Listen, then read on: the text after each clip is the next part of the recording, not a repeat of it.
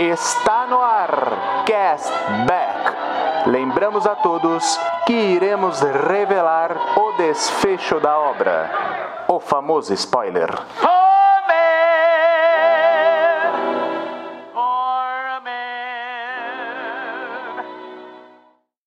Never gonna give you up, never gonna let you down, never gonna run around and desert you.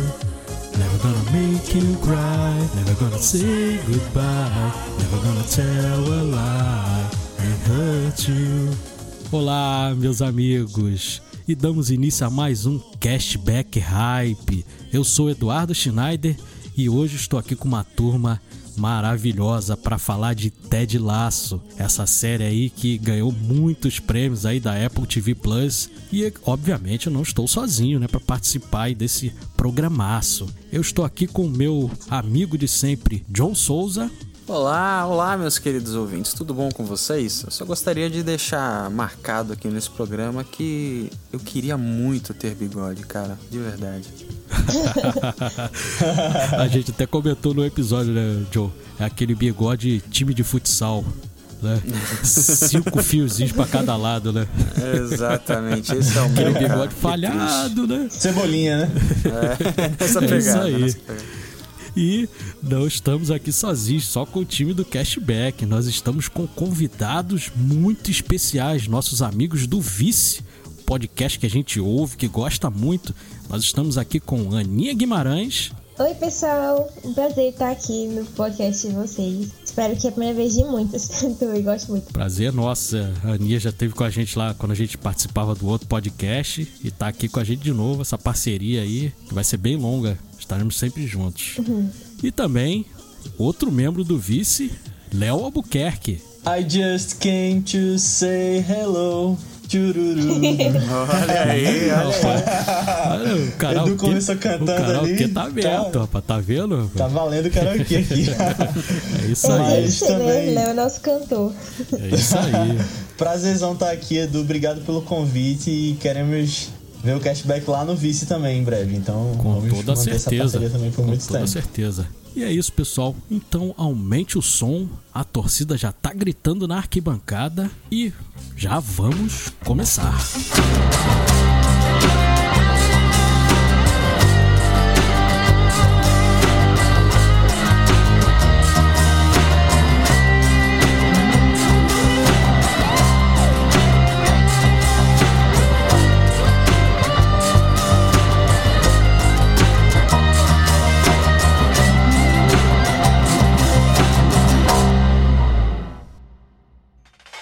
Don't know when, don't know why. Only look straight to the sky. Just the changing of the tides. Simplify, simplify. I was born on the 4th of July. Sempre lembrando, no começo dos nossos episódios, das nossas redes sociais. Nós estamos lá no Instagram como The Underline Cashback e também lá no Twitter como arroba cashbackp, esse P aí de podcast. Galera, vocês sabem, eu sou um amante aí da- das produções da, da Marvel, do MCU. Gosto demais, tô sempre indo ao cinema. A gente fez episódio de Shang-Chi, estamos sempre acompanhando aí de perto. Eu também sou um grande leitor de quadrinhos, já gravamos aí programa também de quadrinhos. Mas vou contar com sinceridade pra vocês: foi muito difícil terminar esse What If. Meu Deus do céu, foi no sacrifício mesmo. Eu só acompanhei aí por obrigações, né? Pra gente não, não ficar muito por fora, porque falaram que vai ser canônico o What If e tal. A gente acompanhou por causa disso, mas, meu Deus, foi difícil. Desses nove episódios aí, talvez tire um ou dois aí no máximo, porque não foi, foi difícil. Vocês chegaram a assistir? Nossa, cara, que, que penoso, que triste assistir esse Arif, cara. Pelo amor de Deus, eu assisti assim o primeiro episódio, aí eu falei, tá bom, tem potencial. Capitã Carter lá, show de bola, beleza. Era o que o pessoal queria ver há muito tempo. O pessoal tava hypando, tinha os bonequinhos, boato que ia estar no filme do Doutor Estranho. Eu falei, pô, legal. Aí o segundo você tem lá o Star Lord, que é do, do Chadwick, né? O último trabalho dele, você fica, pô, bacana que o ator tá aí, né? E o Pantera é tão. É um cara tão. um personagem tão doce que lá deixou, transformou o Thanos no tiozão do pavê. Aí você fala, pô, bacana, né? O tiozão que fica pregando na mesa, sabe? Não, porque se você matar metade do universo, Aqui. Pô, beleza, tá bom. Achei o que ele Thanos uma bosta, mas beleza. Só que depois é ladeira abaixo, cara, ladeira abaixo. E aí parece que você tá vendo um filme chato do MCU. Não parece em momento nenhum que você tá vendo uma animação que realmente é What If, que realmente aposta em algo zoado, diferente, doido. Não, cara, parece que eu só tô vendo um filme da Marvel com um roteiro ruim. É só isso, porque o gráfico ele imita tantos filmes e os personagens são os mesmos, o uniforme é o mesmo. Nossa, é muito chato. Pessoal, pode falar aí, que senão eu vou ficar falando do- mal do Arif aí o episódio todo. Vocês chegaram a assistir, Léo e Aninha? É, então, eu, o Edu falou que teve dificuldade pra terminar, eu tive dificuldade pra começar. Porque quando tava chegando, eu falei, ah, vou ver, beleza. Aí fiquei com preguiça no primeiro episódio, e aí eu vi que as críticas que não eram tão boas e fui deixando. Queria ver também porque é canônico, né, aparentemente. Pretendo, talvez, em algum momento parar pra ver, mas é, não, não tô com muita vontade não, tô com preguiça e acabei nem vendo também. É. É, eu. Segundo o John, eu parei no, no ponto certo, então, porque eu só vi os, os dois primeiros episódios. E assim, eu vi meio que numa dificuldade ainda. Tipo, eu assisti o primeiro porque eu tava muito curiosa pra ver como é que seria. Aí eu achei bem parecido com o filme Capitão América. Eu, hum, ok, né? Ok, se for nessa vibe assim. E aí nunca me dá vontade de ver o próximo, sabe? Eu só assisti o, o segundo porque é, meu namorado queria assistir também, ele queria ver como é que era o negócio, aí a gente assistiu junto. Mas a gente também nunca mais voltou, sabe? Tipo, nunca veio a vontade de ver o próximo. Aí eu nunca vi. Eu não voltei até hoje. Agora eu fiquei pensando assim, se tipo. Porque parece que no final tá tudo meio interligado, né? No último episódio. E eu fiquei pensando, nossa, será que isso aqui vai afetar alguma coisa no MCU dos filmes? Eu espero que e eu não. vou ter que assistir tudo não isso. eu espero muito que não. Nossa, porque a preguiça tá grande mesmo. Não, mas o John falou que sentiu essa, essa dificuldade porque os gráficos eram tudo muito parecido com os filmes e tal. Uma coisa que eu acho que podia ter até sido melhor, e eu digo isso sem ver a série, é ter chamado estúdios de animação diferentes, é, artistas diferentes pra fazer as animações. Tipo fizeram no Star Wars Visions, Exato, né? Que cara. chamaram vários estúdios diferentes e aí ficou uma coisa que você esperava pra ver o próximo. Exatamente. A gente gravou um episódio aí, olha o spoiler, né? Futuramente vai estar aí, ou no passado, não sei quando é que vai lançar esse programa. Nós fizemos um de Star Wars, e aí a gente comentou um pouco sobre Star Wars Vision. E é justamente isso, cara. Star Wars Vision é tudo que o Arif tinha que ser, sabe? É tudo diferente um do outro, coisas assim que piram, mas eles se permanecem fiéis dentro do conceito do, da origem do produto, sabe? Sim. E, e você não tem isso em Orif, parece só um filme B da Marvel, assim, muito chato. É, eu acho que talvez seja meio que um reflexo até do que é o MCU, né? Que é meio que aquela coisa controlada pelo Kevin Feige, que não pode sair muito daquela do plano. Exato, exato. Isso é tão ruim, porque num filme você entende que tem diretoria, os executivos, tem tendências, é uma adaptação, alguns uniformes são caros e ficam toscos de fazer. Isso eu entendo no filme.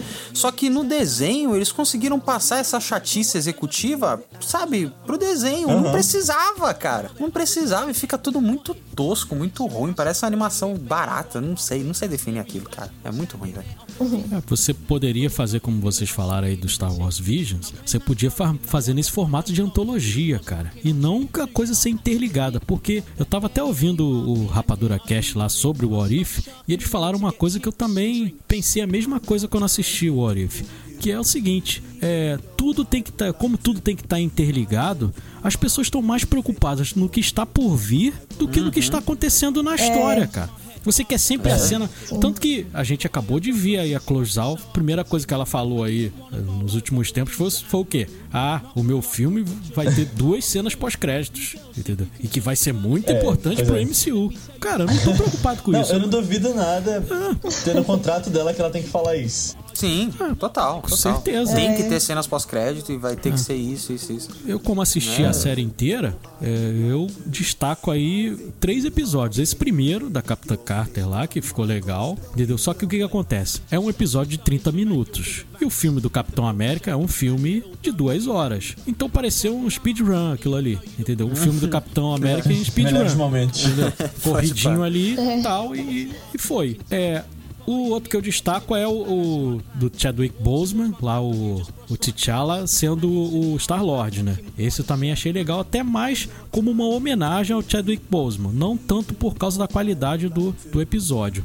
E o episódio que eu gostei de verdade, que eu achei maravilhoso, foi o do, do Doutor Estranho. O Doutor Estranho é maravilhoso, entendeu? Esse, esse realmente vale a pena vocês depois aí pegarem e assistirem. Só que aí quando a coisa começou a tomar esse caminho de interligar tudo, eu já vi que ia dar um tiro na água. Aí tem um episódio, cara, do zumbi, que, meu Deus do céu, é vergonha alheia total. É horroroso. Nossa, esse episódio É é, é- horroroso. é triste, é penoso de ver, O cara. episódio também que eles morrem todos, também, que vai morrendo um por um dos Vingadores também. Beleza, até ali tava aquele clima de mistério, estilo Agatha Christie e tal, tava curtindo. Mas aí Legal. chegou o final, cara. Eu não vou contar porque depois se vocês quiserem ver, mas o final, cara, é totalmente anticlimático, cara. É muito ruim. E aí quando chega já, já o final, aí o, o Ultron e tudo mais, já- aí o Vigia que diz que não vai interferir, acaba interferindo, como sempre, entendeu? Tipo os Eternos, assim, né? Acontecendo um monte de coisa e, ah, não, a gente só, só vai interferir se tiver de deviante. É legal, né? Um monte de coisa acontecendo. E aí acaba esses erros, porque tudo tem que estar interligado, aí acaba dando umas barrigas aí, tipo do. Vocês chegaram a ver o filme da Viúva Negra? Sim. Não. Vocês estão bem pra caramba, cara. Vocês não estão perdendo Você chegou a nada. ver, Léo? Eu tô, eu tô preguiça da Marvel ultimamente, velho. Tô, tô, tô vendo os filmes. Ele, não, e até hoje, gente, eu não vi o trailer dos Eternos, porque não me dá vontade. Sério? Não me dá vontade. Tô meio Mas é da, de- da vencedora do Oscar, Chloe Zhao, que Ah, vai, então. vai trazer sua visão de filme artístico para a Marvel. Ou não. É, é, é Marvel Fala isso filmado sem no rir, pôr né? do sol só. Fala isso sem rir. Pois é. Mas aí que eu ia falar da Viúva Negra é isso. O que acontece? Aí mostra aquela família, porque o filme acontece depois do Guerra Civil. Aí aparece a família dela se reencontrando, aí fica todo mundo amigo de novo tal. Ah, beleza. E cadê esse pessoal no Guerra Infinita? É verdade. Hã? Não ajudaram em nada. Verdade. Não apareceu, ficou por isso mesmo. No blip todo mundo sumiu. Então, né? Foi igual no filme É, do e Homem-Aranha. aí eu acho que. É. Eu acho que foi falha de planejamento aí, porque esse filme tinha que ter saído lá na Guerra Civil, né? Não tinha que ter saído agora. Exatamente. Aí eles Lançou foi muito esquecem tarde. Aí ficou essa, É. essa barrigona aí, cara. Aí daqui a pouco vai ter que fazer igual lá no Homem de Ferro 3, que o cara não tava mais usando aquele negócio no peito. Aí depois apareceu ele usando. Aí É. teve que usar lá uma, um gatilhozinho lá no Guerra Infinita pra, ah, não, por que você ainda tá usando esse negócio no peito? Ah, não, porque eu me sinto confortável. Uma Estiloso. explicação bem tosca. Não, é. E, não, não, Pô, tem, tem o. No, no Guerra de Ultron, no Age of Ultron, né? Na verdade, Era de Ultron. O Thor, no final do filme, bate no peito assim do. Do Tony Stark e fala: Ah, tem algumas coisas que não precisam de explicação. tem até piada com isso. Ai, ai. é, É muito zoado, cara. Vamos deixar de falar de coisa ruim, vamos falar de coisa boa. Ted Laço, meus amigos. Essa série aí do Apple TV Falar da Plus. vida, Football is Life. É, que eu passei a assistir por causa do meu influenciador digital lá no Twitter, o senhor Léo Albuquerque, que o Léo falou tão bem da Opa. série. É igual o Succession, o Léo fala tão bem de Succession que eu, Sim, que eu sim, passei ele a ver. prega cara. Succession no Twitter. É. Pra quem não conhece, É, vai lá no Twitter do Léo, ele prega Comecei a ver Succession. por causa é. dele também, é o meu influenciador Agora que principal voltou aí, cara. Succession, é só isso aí É. que tem mesmo. No meu feed. E aí eu passei a assistir Ted Laço por causa do Léo. E foi igual o que eu tava falando com o John, foi igual lá com o Fleabag. Eu também peguei pra assistir já, já o Fleabag inclusive já tinha até terminado, e aí eu peguei pra assistir e fiquei apaixonado igual fiquei pelo Ted Laço. Eu comecei a assistir, não queria mais parar. Eu rapidinho já fiquei já certinho ali pra quando fosse lançar, porque os episódios são, eram lançados toda sexta-feira. Eu ficava ali acompanhando pra, pra ver o episódio assim com até com uma certa ansiedade, coisa que eu não sentia já há muito tempo. Nessas séries da Marvel eu não sentia ansiedade nenhuma pra ver nenhuma dessas séries. Já no Ted Lasso não, o Ted Lasso eu ficava lá esperando, aparecia lá no na Apple TV lá eu já queria logo ver, dava o meu jeitinho pra, pra assistir. E a- na sexta-feira é o dia que eu levo meu filho na terapia de manhã, então até esse horáriozinho servia pra isso. Como eu tava lá esperando ele terminar a terapia, era o horário que eu já assistia lá meu Ted Lasso. Eu tinha esse tempinho aí vago pra conseguir assistir. E me tornei um apaixonado aí, um militante do, do Ted Lasso. todo mundo que eu fico fazendo propaganda do Ted Laço. Inclusive, fico cantando aí o Rick Astley pra todo mundo aí. E aqui em casa, todo mundo já fica cantarolando a música por causa de mim, porque de tanto que eu canto a música do Rick Astley. Voltei a ouvir Rick Astley, coisa que eu ouvia lá na minha adolescência, né? Porque eu sou mais velho que vocês, eu sou da década de 70. E nos anos 80 ali eu, era adolescente quando lançou essa música aí, que eu cantei no início do episódio. Então, eu voltei a ouvir lá o, o Rick Astley por causa do, do Ted Lasso e, e me tornei realmente um militante. E vocês também têm essa paixão toda aí por Ted Lasso ou é uma coisa mais suave? Cara, eu eu assisti por conta de você e do Léo também, né? Que o Léo também tava na moda de ficar pregando lá no Twitter. Eu falei, cara, eu vou ter que assistir essa série. E pior que é muito legal, porque como ele posta várias vezes, eu penso, nossa, meu Twitter só fala disso, velho. eu vou ver, é só o Léo tá falando. Mas o Edu também depois começou a falar bastante também, e eu vi muitos canais de notícia falando. Falei, cara, eu vou assistir essa série. E ela realmente é, é diferente, saca? A vibe que ela tem, a trilha sonora, ela te leva uma parada completamente diferente do que você tem hoje. Porque ela, ela vai falando da vida e às vezes ela, ela pega firme nisso, sabe? Ela fala assim, ó, às vezes é difícil e aí o personagem vai te cativando e, nossa, e ela é muito bem produzida, os atores são muito bons, você gosta de todo mundo, quem você tem que odiar, você realmente odeia de verdade, saca? É. E toda aquela coisa, aquela rivalidade entre os Estados Unidos e, e a, a Inglaterra, o Reino Unido, aquela coisa da, do chá, que é chá horrível, eu também acho chá horrível, né? Água suja total. E, nossa, eu fui cativado em pouco tempo. E aí, o que, que eu fiz? Diferente do Edu, eu não saí engolindo vários episódios. Eu pisei no freio. Eu falei, tá, então eu tenho uma série boa pra assistir aqui. Então eu já sei que ela é boa. Então eu ia assistindo um pouquinho aqui, final de semana, assistia com a Ana Paula, minha namorada. A gente pegava, assistia vários episódios no final de semana. Aí no meio da semana não assistia quase nada. Tanto é que eu assisti o último episódio no dia que lançou o último episódio. Deu tempo certinho, assim, de maratonar ela. E aí pegar no dia da estreia o último episódio. Eu nem comentei com o Edu, o Edu tava hypadão também no último episódio. Mas, cara, ela é muito boa e ela é realmente diferente de tudo que você tem no mercado aí, saca? É maravilhoso. Eu, é, eu fico feliz de estar influenciando tanta gente assim. Não tinha noção desse, de- de- desse alcance da- dos meus tweets. Mas é, foi uma série que eu gostei demais também. Eu gostei muito do processo de estar assistindo ela, porque eu vi todos os episódios com meu pai. Comecei, na verdade, eu vi os dois primeiros sozinho. Eu falei, pai, isso é muito bom, veja aí pra gente ver junto. E aí ele viu as- os que eu tinha visto, a gente foi vendo desde a primeira. Já tinha tido a primeira temporada completa e tava pra estrear a segunda, eu acho. E aí eu sabia que a Aninha tinha visto também. É, eu conheci, na verdade, por essa repercussão toda, né? De que podia estar no M e Maninha falava também. Então estamos achando a origem da influência, provavelmente.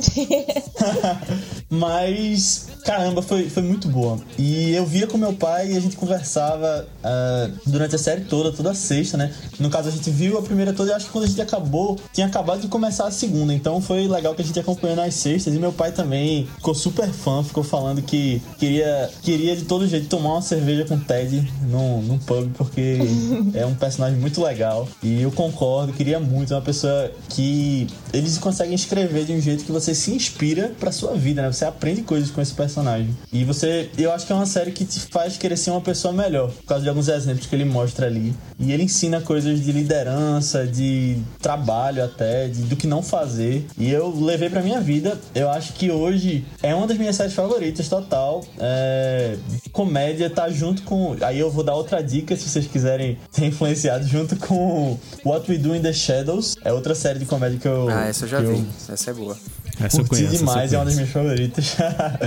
Mas, e aí também essa questão de Twitter. Muita gente no meu Twitter acabava falando. E eu segui gente que falava de Ted Laço. E aí, eu, eu nem te falei, Aninha. Porque quando. Tu não tava assistindo a segunda temporada ainda quando eu fiz isso. Mas eu entrei no, numa cota de uma galera no Twitter que mandaram fazer umas camisas do Richmond que ainda não chegou. Meu Deus, que Mas barato. tô esperando.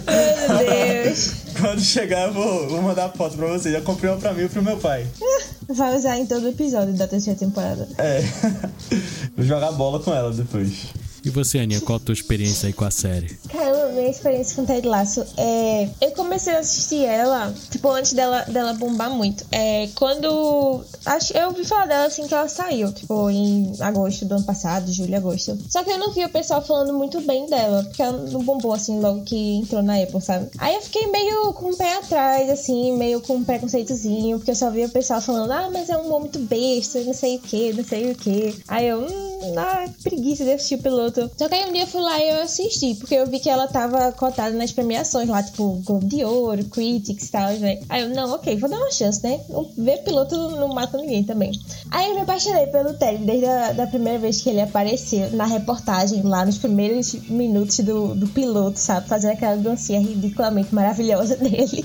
E eu fiquei, meu Deus, ele é incrível, quero mais, quero mais. E aí eu maratonei a primeira temporada, fiquei extremamente apaixonada pela série. É, ela, nossa, é maravilhoso também. Faz muito tempo que. É porque as comédias hoje em dia, eu sinto que a gente tem muito mais dramédias do que comédia pra gente realmente rir e só ser feliz, sabe? E aí Ted Lasso é uma dessas séries que a gente tá lá só pra ser feliz. E, e é isso. Pelo menos a primeira temporada era mais isso, tipo, é descompromissado com as coisas assim, é, é só pra o momento feel good que você tem. E aí, e aí teve todo o hype também aí quando ganhou, começou a ganhar os prêmios no início do ano. Aí muita gente começou a descobrir Ted Lasso. Aí foi, foi muito legal ver, ver as pessoas se apaixonando também por, por ah, por esse, por esse amorzinho que o Ted é, sabe? E sei lá, tudo que ele representa assim. Acho que Ted Lasso tem um humor muito. É, assim, é besta, mas eu diria que é mais tipo um humor bem inocente e leve, sabe? O que também é muito raro da gente ver hoje em dia. Tipo, até o Alvidinho deixa eles mesmo tem algumas outras piadas, mas é assim também. É, mas, É. mas eu amo o Alvidinho também. Eu acho que é, é uma série pra você rir do início ao fim, sabe? Completamente. É uma das melhores comédias também de hoje em dia, que eu acho. Aí, mas a segunda temporada eu esperei lançar os episódios, tipo, tudo. Porque eu acho que comédia funciona melhor pra mim quando eu maratono. As experiências que eu tive com séries que eu assistia, tipo, semanalmente, eu sempre terminava não curtindo tanto, no geral, a, a temporada, quando eu parava pra ver. Eu, não, vou, vou esperar. Só que o hype da segunda temporada foi tão grande, tão grande, que eu não conseguia escapar dos comentários das, das pessoas sobre. Tipo, qualquer grupo de série que eu entrava, tava o pessoal falando, ou tava arretado com tal personagem que fez cagada, ou tava babando por Roy Kent, sabe? Ou comentando as coisas assim. Aí, aí eu, não, peraí, eu preciso assistir. Eu- daí quando deu, tipo, seis episódios, né? Metade da temporada, eu achava que já tinha suficiente pra eu, pra eu maratonar. Aí, aí foi maravilhoso também. Eu acho super, super leve e tranquila a primeira metade da segunda temporada. E aí a segunda metade, quando eu fui assistir, quando acabou a série em si, eu achei bem mais dramática. Eu acho que mudou completamente o tom da. Não completamente, mas mudou bastante o tom do que eu achava que era minhas expectativas pra série, sabe? Aí eu acho que eu, eu fiquei um pouco meio assim com essa segunda temporada. Talvez seja bem discordante aqui de vocês em relação a isso. Mas eu acho que Ted virou, virou agora meio que uma dramédia também. E aí eu fiquei meio. Hum, ok, tenho que reajustar agora minhas expectativas pra essa série. Aí eu fiquei um pouco assim. Ah, acho que por isso eu ainda prefiro a primeira temporada. Mas, mas ainda acho, tipo, disparado uma das melhores séries de hoje em dia, sabe? Concordo contigo nesse sentido aí de que a série vai pendendo pra dramédia na segunda temporada. Principalmente quando ela vai chegando no final, assim. E até os episódios vão ficando mais longos, né? É verdade, né? Uns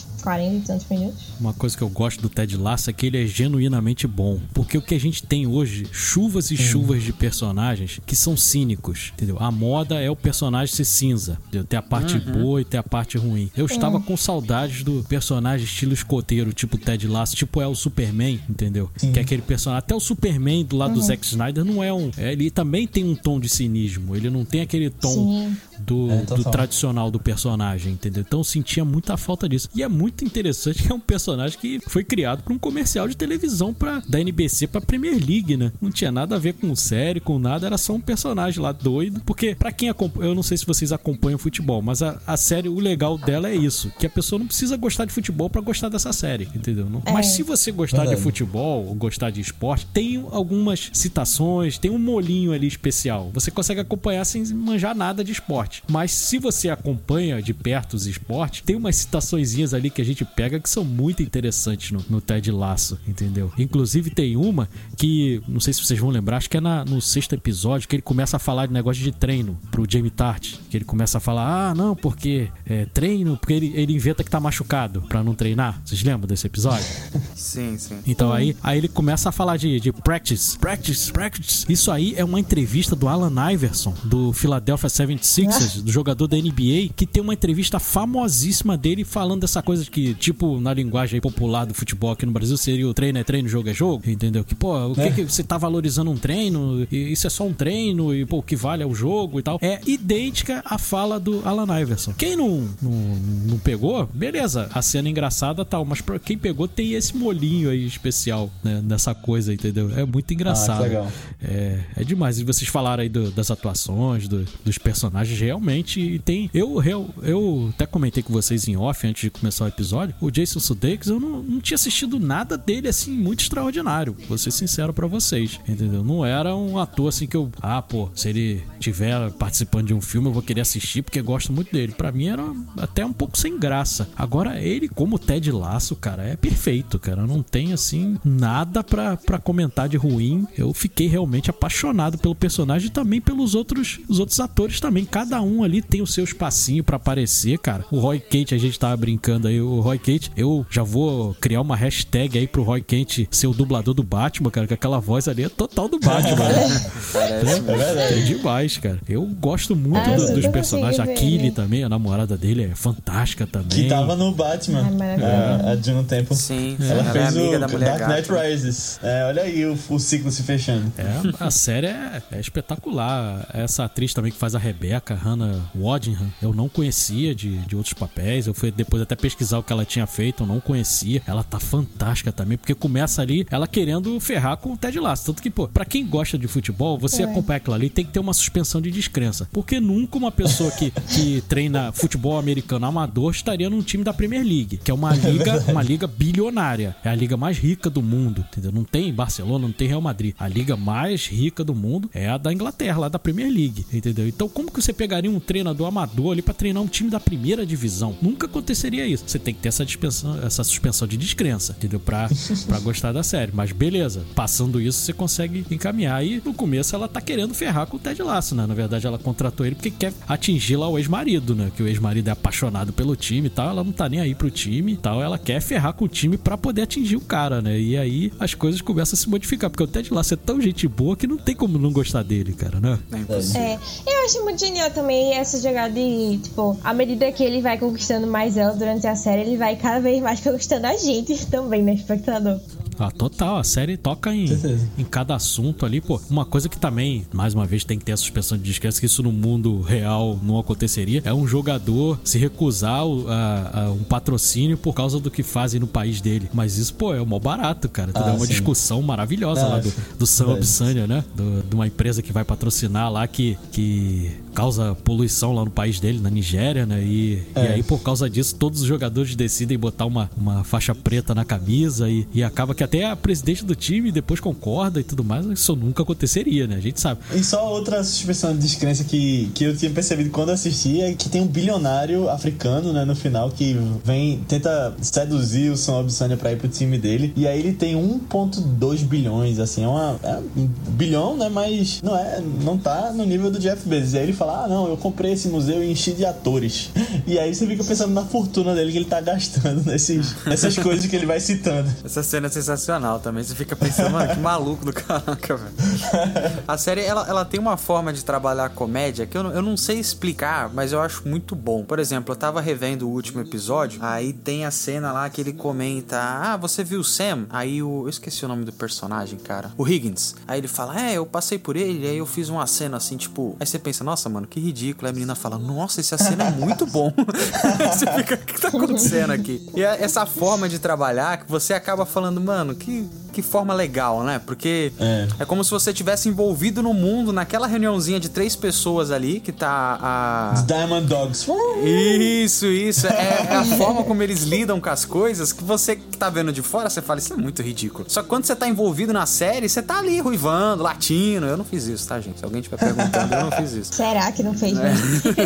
Mas ninguém tem provas. Mas é muito legal, entendeu? É muito bacana. Você você se envolve com cada personagem e é isso que o Edu falou. A série, ela, ela, por mais que ela tenha essa coisa do futebol, ela independe de você ser um mega conhecedor de futebol. Claro que a gente, como brasileiro, entende o mínimo assim de futebol pela vivência tal. Tá o tempo todo passando na televisão e tudo mais. Então a gente até dá risada dos erros do Ted, por exemplo, lá no primeiro episódio. Que ele fica escanteio, quatro tempos, aí você fica, mano, é sério que ele tá dando essas, esses micos e tal. E aí você acaba até pegando o ritmo. Mas independe de você ser um grande conhecedor, até porque tem outros arcos na história que você vai amando também, cara. O próprio arco da Rebeca, que você vai entendendo a dor dela com aquele ex-marido safado dela. Aquele ator também é muito bom, né? Ele tem uma cara de cafajeste Cara de do filho da caramba, mãe, né? velho. Não, Nossa, e, é e muito ele bom. tava. Eu reconheci ele logo quando ele apareceu primeiro, ele fez Buffy. É o Anthony Head, ele era o professor da Buffy, pra quem assistiu aí. Olha aí, eu nunca vi Buffy, não. Treinava ela. É. Mas ele é um atorzaço, cara. Ele é um cara que você olha e você fala, esse cara é um filho da mãe, velho. e aí, o...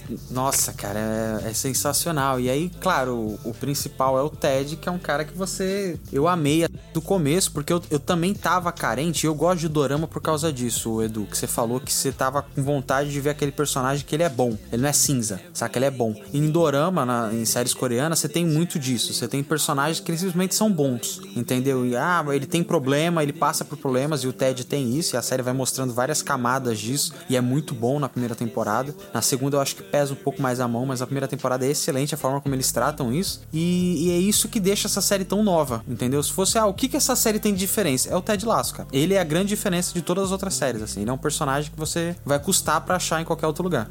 E diferente do, do Superman, que o Superman é o fortão, né? não- quase que não tem defeitos, o Ted Lasso é uma pessoa comum, cara. Com É. todos os problemas, entendeu? Ele, ele mostra a fragilidade dele, ele não tem vergonha de mostrar a fragilidade dele, entendeu? Isso é muito interessante. As cenas dele com a doutora Sharon eu acho fantásticas, cara. A interação que os dois têm. Depois, no, no final, eles já estão super amigos, né? Ela que também era uma pessoa mais, mais fechada, isso até atrapalhava a profissão dela, né? Por ela ser tão sisuda, tão fechada, ela vai aprendendo também com o Ted Lasso, cara. A se abrir também, ela chega a se abrir com ele, cara. Entendeu? Eles ficam amigos no final. É fantástico. A série é, tem a parte de comédia, mas ela toca em temas também maravilhosos. Quando a gente chegar lá mais pra frente pra falar do episódio lá do funeral, naquele episódio ali, cara, você trata de muito assunto sério em 40 minutos, cara. Você fala de muita coisa importante, cara, que dificilmente fala em outras séries, principalmente de comédia, que, pô, são fantásticas, cara. São demais. Eu fiquei, é, ao contrário da Aninha, que não gostou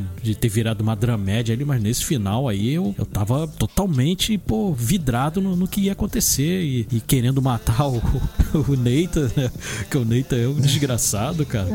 Ele é um que dá raiva mesmo, é feito pra gente ter raiva dele, né? E na terceira temporada a gente vai ter mais raiva ainda dele, né? Com toda certeza. Verdade. Não, mas É, sim. isso que o Edu falou de que o Ted Lasso é um personagem real, eu achei muito legal. Isso e quando eu falei no começo que ele ensina você a ser uma boa pessoa, acho que é muito por isso. Porque assim, diferente do Superman, ele. Você, eu, eu conseguiria ver uma pessoa como o Ted Lasso no mundo real. E aí é uma pessoa que tá ali tentando ser positiva, mostrar que é, que é um cara legal, tratando bem as pessoas, mas aí você vê o que ele tá escondendo sentimentos, né? Que aí é quando ele tem as, as sessões com a psicóloga e tal. E aí eu acho que o ponto de virada, assim, que vira mais drama é quando mostra ele chorando, quando ele tem aquele ataque de pânico no jogo. Mas aí eu, eu acho muito bem escrito isso como personagem. Que ele é essa pessoa boa, esse escoteiro, como o Edu falou, mas que dá pra entender aquela pessoa no no mundo real. Eu acho muito, muito legal. E muito disso é porque ele sofre as consequências, né? Muitas vezes ele é bom Isso. com as pessoas e ele toma na cara, velho. Entendeu? Você não vê isso com o Superman. Se o Superman for bom com alguém, a pessoa pode dar um tiro nele que ele não vai ter consequência nenhuma. Só que o Ted se ferra várias vezes, cara. Com aquele repórter, que eu esqueci o nome dele, não sei o que, Trin. É o, o Trent Cream Isso. The Independent. The Independent, exatamente. ele, ele, sabe, o pessoal tá toda hora cacetando no Ted, ele continua íntegro, ele continua uma pessoa boa, ele vai ali, ajuda a galera. Isso é, o- é o que mais comove, sabe? Que ele, ele, sofre tá sendo coisa da bom. esposa, do filho E, também. Nossa, é- esse arco da, dele aí, pra mim, dispensa comentários. Esse arco da esposa dele, putz grila, que mensagem que a série tem, velho. Cara, eu tiro uma, uma experiência pessoal nessa coisa do, do relacionamento dele com a esposa e com o filho. Porque eu passei por isso, cara. Tão real que eu dou testemunho aqui de ter passado pela mesma situação do Ted Laço, cara. Porque eu não de chegar a morar longe do, do filho em outro país e tudo mais. Mas assim que eu me separei, meu filho era pequeno, cara. Meu filho tinha dois anos. E todo mundo aqui do podcast sabe meu filho é autista. Então ele precisa muito do, da proximidade do, dos pais para poder é, cuidar dele, porque tem muita coisa que ele não entende. E quando eu me separei, a minha ex-mulher, ela foi. Assim que a gente se separou, ela já se mudou. E meu filho sentiu muito, cara. Aí eu ia buscar ele na escola e deixava ele lá na casa da mãe. Ele ficava chorando o tempo inteiro, cara. E eu descia lá do prédio dela, cara. Você imagina o meu estado emocional vendo pô, meu filho chorando daquela forma, cara. Eu ficava desesperado. Eu chegava em casa, cara, soluçando de, de tanto chorar, cara. Porque é daquela forma mesmo, cara. E, pô, e até nisso se assemelha a minha relação relação que eu tive com essa do Ted Lasso, porque ele não teve uma briga homérica com a esposa. Foi um, relacionamento que se desgastou, entendeu? Ninguém ficou odiando o outro. E foi exatamente o que aconteceu com o meu casamento também. Não, não, a gente nunca teve uma briga séria para gerar uma separação, mas a relação foi se desgastando até o ponto que chegou na separação. Então se assemelha muito. Então isso também me ajudou a me identificar também com o personagem, porque eu já passei por isso. Eu sei o quanto dói você tá longe do teu filho. E para ele realmente era muito difícil isso aí justifica toda a, o ataque de pânico que ele teve e tudo mais, porque realmente para um pai e um pai como ele, um pai dedicado, entendeu? E que cuida bem do filho, que tá ali sempre presente para ele era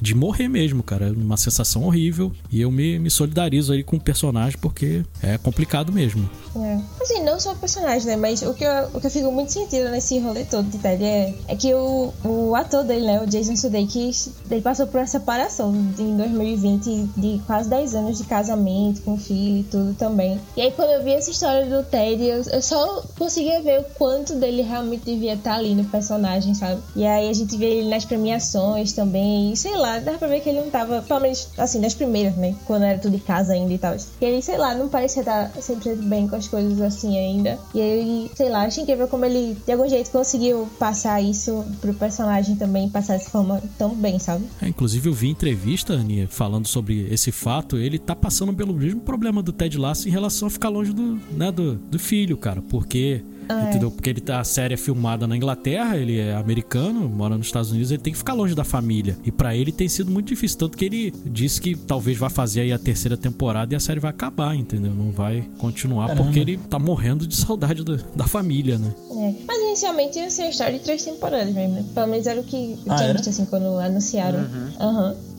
sei se com né, todo, todo sucesso agora vai aumentar. E faz todo sentido, né, Aninha? Por quê?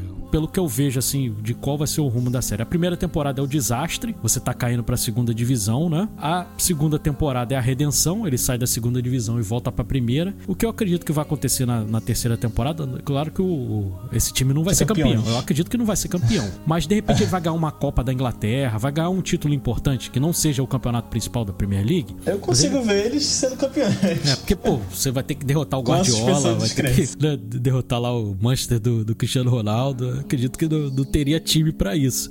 Mas eu acredito que eles vão conseguir permanecer na primeira divisão, que para o Richmond já é um feito, né? Que é um time pequeno.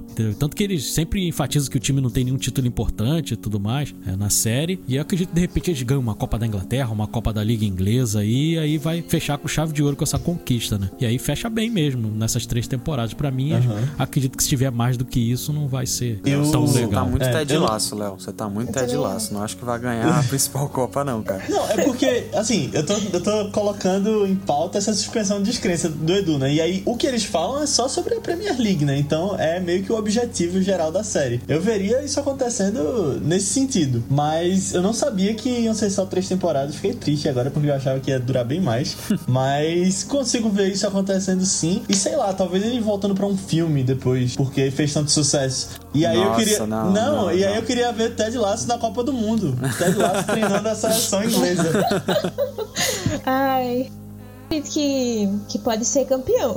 E eu acho, tipo assim, também, né, suspendendo a descrença, mas eu acho que eles têm toda uma história com o Manchester City, sabe? Tipo, no final da primeira temporada com é, Jamie no outro time, e agora eles perdendo também, mesmo com o Jamie aqui. Teve todo aquele. Não, o episódio que do, do Man City, né? Que é o que o pai de Jamie vai lá no vestiário e tal. Tipo, tem toda uma história assim, meio que de uma rivalidade entre eles já. Que eu acho que o esperado seria no final, na temporada final, é Rich Richmond ganhar mesmo. Assim, pelo menos o que eu acho. Ou o que eu quero, né? Ah, e só, só mais um comentário sobre essas três temporadas é que meio que faz sentido por ser uma série da Inglaterra, né? Que as séries inglesas têm menos episódios, menos temporadas. E aí eu acho que o pessoal envolvido na produção talvez tenha esse costume também. É igual a gente falou lá nas- no. Que a gente falou sobre o Round 6, o, o John comentou com a gente, o John que é o maior conhecedor aí do, do cashback sobre doramas e K-dramas, ele falou que normalmente só tem também uma temporada, né, John? Sim, sim. É, no máximo 16 episódios e fecha em uma temporada. E mesmo que você consiga facilmente planejar duas, três temporadas pra uma série, cara, pra eles é começo, meio e fim. E eu, eu não sei se é costume meu também, né, de já que eu assisto muito dorama, tá acostumado a ver esse começo, meio e fim, eu acho que eu também preferiria, cara, que Ted Lasso tivesse esse começo, meio e fim, sabe? Eu acho que se estender mais do que até o, o diretor planejou, né, a diretora, eu acho que ficaria ruim, cara. Eu acho que quando você estica demais, você corre muito risco. É, eu também prefiro quando é assim, tipo, dentro da história planejada, né? Tipo, eu acho que é melhor fechar bem do que estender e. Ah, vai que dá ruim, É, sabe? pode fazer spin-off, pode fazer tanta coisa sem mexer com, com Ted Lasso, entendeu? Faz o Roy Kent, a série dele. É, entendeu? Eu pensei logo nele. Comentarista, né? Comentarista. Perfeito, acabou. É, não, pra Ah, mim, é, eu. Assim, eu sei que tem toda a questão que eu acho que vai ser levada em conta de etnia e tudo mais, mas se escolherem o, o Brad. O Brad Goldstein pra James Bond, eu sou a favor. Ele, pra mim, é mais um brucutu do que um James Bond, assim, cara. Eu acho ele muito parrudão pra ser James Bond. Não, acho que dá, porque, sei lá, ele é em inglês, aí usa aqueles ternos dele, ele cons- conseguiria ver isso. Mas eu não sei se vocês sabem, mas esse ator, o Brad, ele tem uma coisa em comum com todos nós aqui, que é que ele tem um podcast. Ah, Ih, rapaz, não sabia disso não, Léo. Ele tem um podcast de cinema é, sobre filmes, sempre chamando um convidado. Aí tem um com o, o diretor de Moonlight, tem um com, se eu não me engano, com Edgar Wright. Eles chamam uma galera assim do cinema e eles comentam sobre filmes. E eu acho que, é- calma, é Movies to be Buried with, filmes pra ser enterrado com, aí com o Brett Goldstein. Se vocês Legal. forem nas redes sociais dele, tem, tem vários links lá. No, no Instagram tem várias fotos do, do- dos posts do- dos, dos podcasts. vale a pena procurar. Caramba, que massa. Eu vou atrás mesmo. Não, mas ele, ele tá decolando depois de, de Ted Lasso, pelo menos eu acho, né? Porque já teve a É. notícia, acho que foi. Quer dizer, assim, na semana que a gente tá gravando, né? De que ele já fez um acordo com a Apple pra ele ser um dos roteiristas de uma nova série lá deles com. Jason Segel, né? É, Jason Segel. Eu já usei o Marshall. É, o Marshall. Ah, mas tem um, um personagem que a gente não, não trouxe aqui que eu queria puxar. Que a gente não trouxe alguns personagens, mas um que a gente tava falando do Ted, mas é um alter ego dele, é o Led Tasso. Led Tarso. Grande personagem. Que le- levantou a moral do time.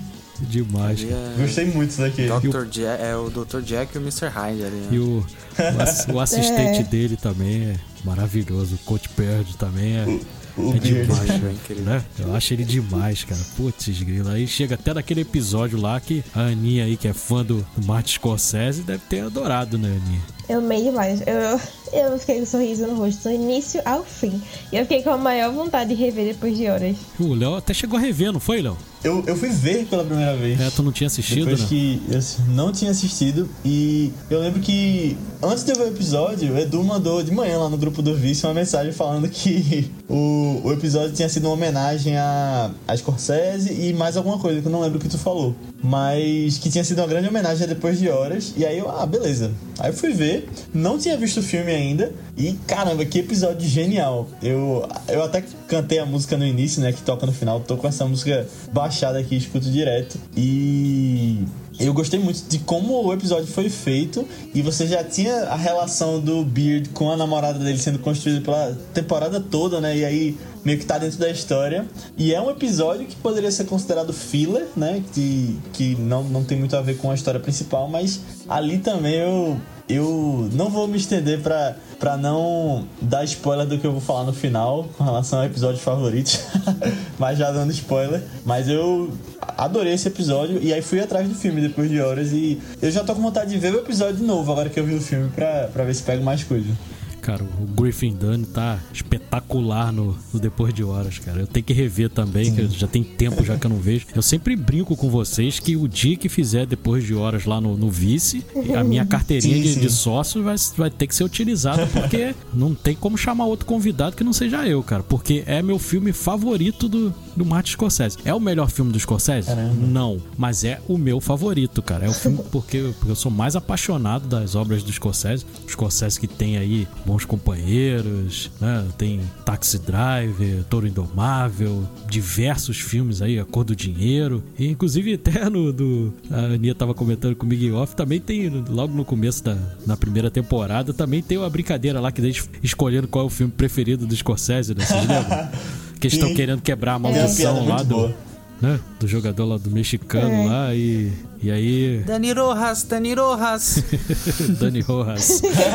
o personagem é- Football é, slide. maravilhoso também. O cara é Não, maravilhoso. e, e- e essa cena aí da discussão do, do melhor filme de Scorsese tem uma piada que eu acho muito incrível, muito inteligente, que o- eles estão discutindo e aí a discussão fica mais intensa, todo mundo gritando o nome dos filmes, e aí a senhora dona do bar grita, silêncio! aí todo mundo se cala. Que é um filme do Martin Scorsese. Aí ela fala também o nome do filme preferido dela e aí continua a cena. É, exatamente. Não, mas claramente os jornalistas lá são fãs de Scorsese. E eu acho que eles estão certíssimos. Eu também faria essas homenagens se eu estivesse escrevendo alguma coisa, velho. O Scorsese ficaria orgulhoso aqui do nosso episódio, porque a gente começou falando mal da Marvel e agora tá falando bem dele, cara. It's cinema. É, vamos mandar pra Uhum. aquela filha dele que tem Instagram. É, ia levantar a sobrancelha dele dele assim postando. e abriria um sorriso pra gente, né? Pô. E fizemos um programa de Venom, que é outro filme aí que o Scorsese ama também, gosta pra caramba. É isso É, eu aí. acho que a gente devia tentar mandar o link desse episódio pra filha do Scorsese que tá no Instagram lá, que faz uns stories com ele. Com certeza. Outro personagem que eu também gosto pra caramba, e o cara tem um sorriso bonito, o cara é, é- também é demais, também é o personagem do Sam Obsania, né? Eu gosto muito dele também. Ele tem uma, uma postura também muito legal também. Ele é um- você vê que ele é um cara genuinamente bom também, ele tem uma boa relação lá com o pai dele. É outro personagem que também me cativou muito, que eu gosto demais também. Eu gosto muito dessa relação com o pai dele que tu falou, do que, que é sempre de longe. E, e você, sei lá, eu acho que em algumas outras séries você podia explorar isso de um jeito meio que com personagens ruins, talvez do pai explorando a fama dele, alguma coisa. Mas não, aqui são boas pessoas, né? O pai fala, eu te amo, manda mensagem encorajando. Eu, eu acho legal isso também. Uhum. Eu acho. Não, Sam é um fofo, eu adoro ele. Eu acho que ele foi um dos meus arcos favoritos dessa temporada também. Não o favorito. Mas é. Eu, sei lá, tem muito um negócio de relação, relações paternas, né? Eu acho que a gente sempre fica fazendo. Tipo, eles sempre ficam fazendo paralelo. Não tem como a gente não ficar lembrando assim. Porque tem ele, tem o Sam com o pai, né? Mas Nate com o pai, sempre querendo aprovação também. Aí a gente vê mais da relação de Ted com Terry o com, o pai, como isso. Como isso. É, Ted com o filho também. Mas como isso refletiu nele, assim. Até a Rebecca com o pai também. Tipo, eu acho, acho bem interessante. E Jamie com o pai, né? Claro, que é um dos mais traumatizantes. Chega naquele episódio lá do Nenhum Casamento e um Funeral, né? Outro nome de episódio também fantástico, né? Muito bom. Que, e aí eu vou contar a minha experiência pra vocês, meus amigos. Primeiro que é um episódio que eu achei maravilhoso, porque ele toca em muitos temas em pouquíssimo tempo. Ele toca o relacionamento de uma mulher mais velha com um homem mais novo, né, da Rebecca e do Sam. Ele toca sobre isso na história. Tem a coisa da, tipo, ela ser a chefe dele, entendeu? Tem a relação ali, né, de, de patrão e empregado, e eles estão namorando também, é uma relação complicada. Fala sobre suicídio, fala sobre relacionamento do, do pai com o filho, quando o pai trai a mãe ou,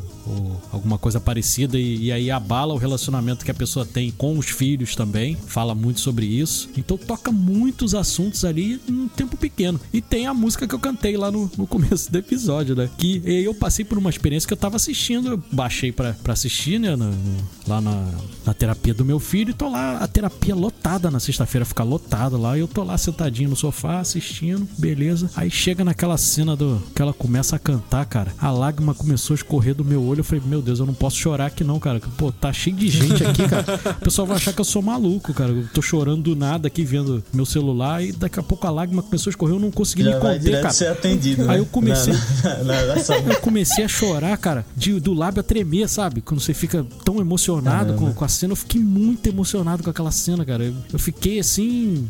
Depois eu contei em casa aqui, o pessoal, todo mundo riu da minha cara. Falei, pô, todo mundo ficou me olhando assim, já tava quase me oferecendo um lenço, cara, porque eu tava chorando copiosamente nessa cena, cara. Eu não consegui me conter. Foi, foi demais, assim. E, e realmente tem uma mudança de tom mesmo, que nem a Aninha falou. Essa segunda temporada, ela mexe com muito mais assuntos sérios. Não fica só na, na base da comédia, não. Mas eu achei muito interessante. Eu sou do time que curtiu essa, esse tom mais sério no- na série. É porque dramédia já tem tantos hoje em dia. Tipo, Não, mas ao mesmo tempo que ela tem essa carga dramática, é é até interessante a gente ver essa diferença de perspectiva. Se tu me perguntar, Edu, o que eu mais curti nesse episódio foi o, o fato da zoação do, do episódio ser aquele lance deles nunca terem usado sapato. E aí ficam o tempo todo reclamando, cara, que merda é essa, meu Coitado, dedo? Com, com o pé lá todo apertado. É, aí o pessoal desce do ônibus, ela fala, nossa, você conseguiu fazer eles tudo usar sapato? É, pois é, bora ver quanto que eles se importam com você. Não, e os jogadores lá falam, não, vou com um tênis tal, É, vermelho. Se eu for com um Yeezy vermelho, é Red Bride. Aí ele olha assim e fala: Não, não, ah, tá bom, desculpa, vamos de sapato. Não, e o outro, é, é, eu, não, não tenho sapato. Será que eu vou ter que ficar esperando na É. fila por uma noite também? Ele fala: Não, relaxa que ninguém se importa com sapato. Você pode sair lá e comprar. É muito legal, cara. Mas eu acho que esse episódio foi um dos exemplos que foi muito legal ver com meu pai também, que eu falei que tive essa experiência. E por a série tocar tanto nesses assuntos, eu até percebi agora que realmente toca muito nisso de paternidade. Foi, acho que foi uma experiência legal. Eu recomendo é, também quem pai. tiver a ver com os pais ou com os filhos, quem, quem tiver, porque acho que, que dá uma, uma ligação legal. E só pra vocês terem uma noção, antes da, da nossa gravação, eu tava conversando com a minha enteada aqui, e aí, aí comentei com, com ela sobre essa cena. Aí fui botar pra ela ver só a cena. Aí ela tá vendo tal, ficou os dois com o olho cheio d'água. Só de ver a cena. E ela nem conhece nada da Caramba, série. sem ver a série. Só de ver aquela, aquela relação emocionante ali, porque você via que a Rebeca tava muito emocionada cantando a música. É. Né? Uma cena muito bonita. E foi meio que uma ligação, uma volta a ter ligação com o pai, né? Naquela cena. Porque ela tava odiando o pai, porque o pai tinha traído a mãe. Ela ficou revoltada e tinha raiva da mãe por a mãe ter ficado submissa com, quanto a isso e tal. A mãe sabia, depois ela ficou sabendo, a mãe sabia de todas as traições, mas ela gostava tanto do marido que ela acabou re- eh, relevando, né? Aquilo. E a- aquela, na hora que, ele- que ela canta aquela música, foi meio que uma volta, né? A, a ter aquela relação, mesmo o pai já tendo falecido, foi uma. Né, ela conseguiu meio que perdoar o pai, né? Naquele momento ali. É. Não, e, e essa coisa da relação dela com o pai e da mãe dela com o pai dela é interessante porque isso é plantado lá atrás na série, né? Quando a mãe larga o pai pra, pra entrar na casa dela, ela tava com, com o namorado dela lá da época antes do Sam. E aí você vai vendo que ela sempre ia e voltava. Então isso, isso é- tá sendo desenvolvido de- antes na série. Então você já, já chega com a bagagem. Acho, acho muito bem feito também como isso é feito.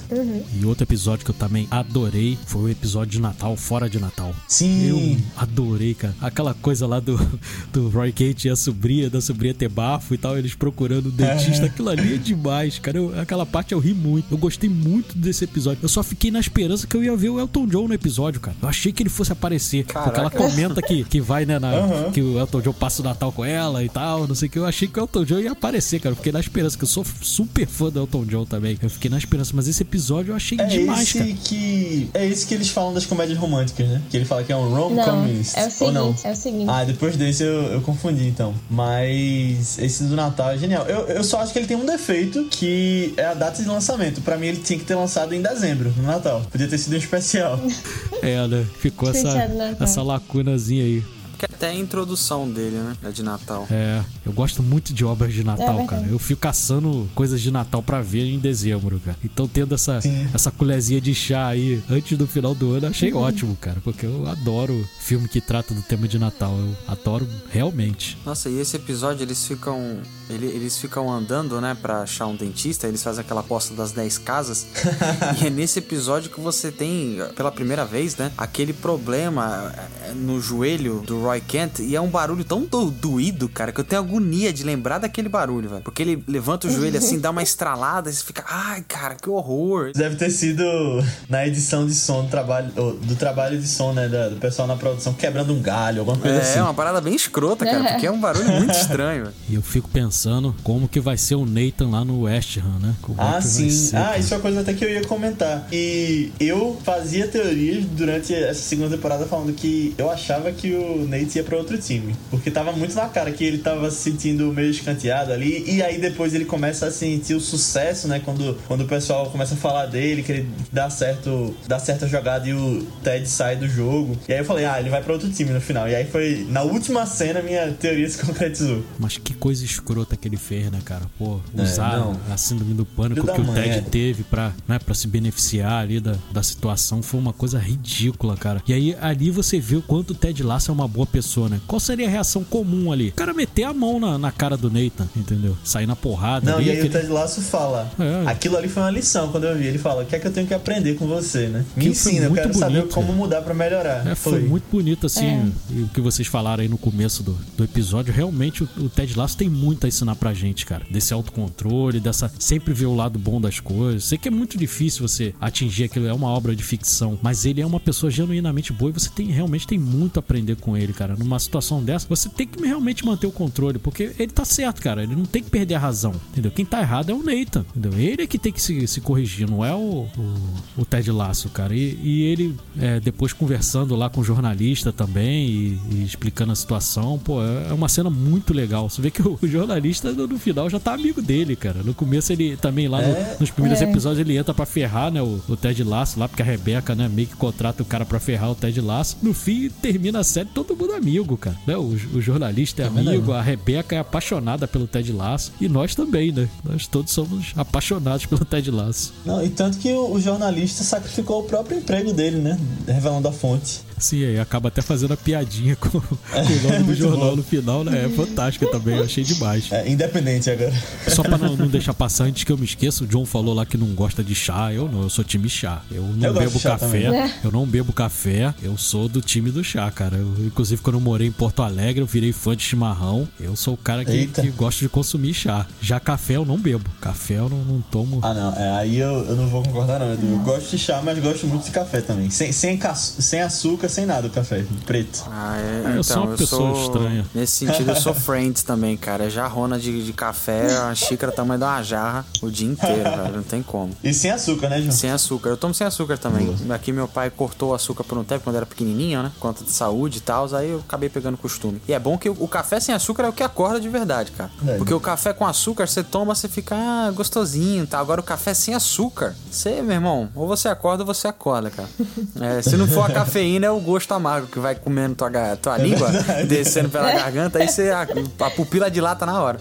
E o. Mas é, vocês estavam comentando do Nate, que o Nate é um filho da mãe e tal. Mas eu acho que ele, claro, além do Ted, dentro das suas devidas proporções, é um que tem o arco melhor trabalhado nessa série, cara. Porque ele começa nada, né? Ele lavava a roupa suja do pessoal, não menosprezando o trabalho de ninguém aqui, mas. Diminuído pelo pai. É, o pessoal. Até o próprio pessoal do time dele zoava ele, batia nele, ficava jogando roupa na cara dele. Aí o Ted dá uma chance pra ele, ele vai crescendo, aí você gosta dele. A cena do restaurante, do- da mesa na janela, é muito legal. É meio bizarro que ele dá uma cuspida na, na- na- no vidro, né? Eu achei muito escroto aquilo. Que ele faz aquela, aquela técnica da banheiro. Rebeca de se levantar assim no banheiro. Aí fala, ela faz aquela careta dela que é muito engraçado também. E aí ele vai e fala, moça, eu quero essa mesa aqui e tal. Você fala, pô, que legal, sabe? Ele tá conseguindo se impor. Porque ele era um cara que não tinha autoestima nenhuma. E aí ele começa a se impor, você pensa, pô, que bacana. Aí de repente ele já começa a xingar na cara dos jogadores. Você pensa, caramba, ele tá realmente muito confiante agora. Aí vai chegando no nível que você fala, meu irmão, descarrinhou isso aí, velho. Alguém tem que dar um É. freio nesse cara, que ele tá descontrolado. E é um arco que você viu desde o começo. O momento que você vê que ele virou um cara escroto é no momento que ele começa a tratar da mesma forma que os outros tratavam ele, o rapaz que ficou no lugar dele lá como roupeiro. Exatamente. Aí você vê É. assim, você olha e fala, porra, ele realmente é um babaca. Esse Uhum. cara vai, vai causar problema aí no time. Desde o da temporada ele já tratava o cara assim, né? Aí eu ficava, putz,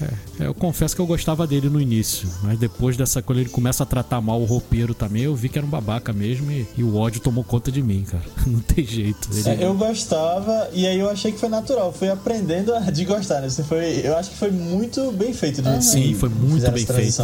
Porque não foi uma coisa abrupta, entendeu? Você foi começando É. a perceber traços de que ele tava começando a subir a cabeça, né? O pouco sucesso que ele tava tendo começou a subir a cabeça dele e você vê isso muito no- na vida real, né? Isso é muito E, todo Sim, mundo. Sim. Pessoa que, que tem esse problema de, de autoestima e tal, e aí consegue alguma coisinha, aí ela se transforma e passa a ser igual às pessoas que tratavam ela mal. Tem muito disso também. Por isso que a gente gosta tanto da série, porque tem, tem muita verossimilhança ali com, com algumas coisas, tirando a parte da suspensão de descrença sobre futebol, né?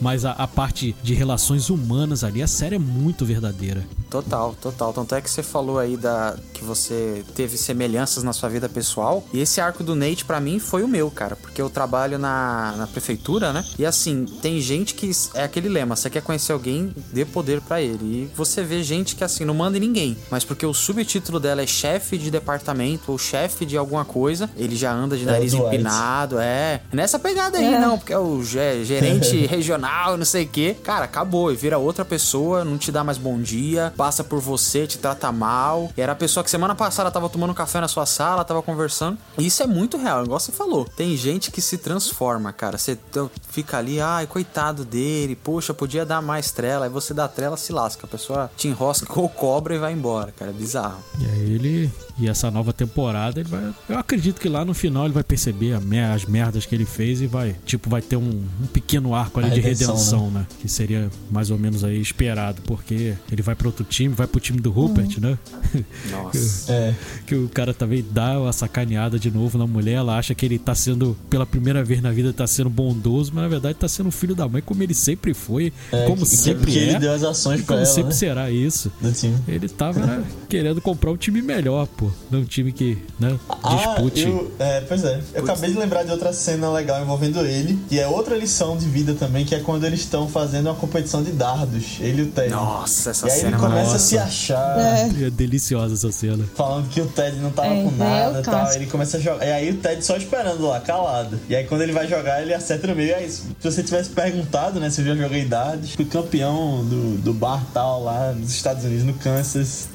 Putz, é muito legal Muito porque legal. Ele, ele tem um dardo diferente, né? Aí você pensa, caraca, lascou. Aí o Ted fala, ah, olha só, eu não sou destro. Aí ele vai e joga com a outra mão. Aí você fala, nossa, que maneiro, cara. Muito legal. E foi legal o Léo ter, ter mencionado jogada. essa cena, porque as cenas também do bar são maravilhosas também, cara. A dona do bar também é, é demais, cara. Eu gosto muito da dona do bar também. Aqueles torcedores também, cara, são muito engraçados.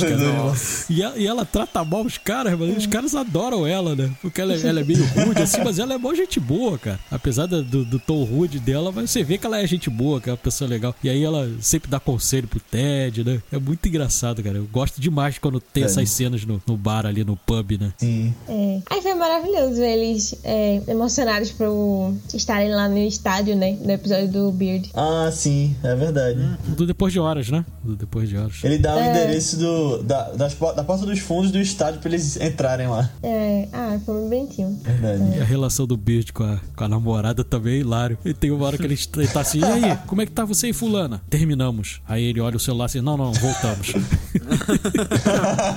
é demais, cara. Não, eles se relação- conheceram no, na equipe de xadrez, né? É, a mulher é doidinha, cara. Doidinha, mas ele é louco por ela, cara. Ele é apaixonado pela Não, mulher. mas cara. sabe o que é legal? Eu, eu acho que ela não é tão doida assim, não, porque a gente vê o lado dele falando sempre. Quando É, a gente vê isso depois de horas, ela tá super preocupada com ele e tal, e chama ele pra festa lá que ele não queria ir. Ah, não sei, né? Porque o lado depois de horas é muito mais vendo pelos olhos dele de uma pessoa apaixonada do que tudo, né? Aí, É, é, também. tipo assim, ela sempre vai ser mais romantizada mesmo. E é legal porque... É, mas eu tive essa sensação, Tem que era uma mais galera normal que é assim, né, que ele cara? falava. Eu não sei se já conheceram. Eu tinha um amigo que era igualzinho, cara. Vivia voltando, terminando, voltando. Sim. Nossa, cara, é muito engraçado isso. Você não, você nem nem pergunta, nem chegou, uma- né, é, chegou uma época que eu nem perguntava mais se ele tava namorando ou solteiro, porque eu sabia que ou ele tava namorando, ou tava solteiro, ou tava no meio termo ali entre voltar e eu falava, mano, você é que tá casado, cara. Tem que aceitar. Mas é daquele jeito mesmo, velho. Olha no celular, não, tô solteiro. Daqui a 10 minutos, não, tô namorando. Caraca, velho, é muito chato. E, ô Edu, é, eu tenho uma pergunta pra te fazer, cara, porque eu não entendo muito de futebol, sou meio distante nessa questão aí. Mas tem um personagem que eu, eu não sei nem, eu acho que ele não tem nem nome, que é o velhinho que passa na frente da casa do Ted quando o Ted tá passando, ele sempre xinga o Ted. E aí no Wanker. último episódio, é, no último episódio ele fala: "E aí, mano, você acha que é certo você sair? Eu não lembro direito o que ele fala, mas você acha que é certo você sair assim, mal da barriga, que coisa estranha, tal?" Aí ele fala: "Tá bom, desculpa, a gente vai melhorar." Aí ele atravessa o Ted assim e fala: Ô, tô só fazendo meu trabalho, tá? Vai ficar tudo bem.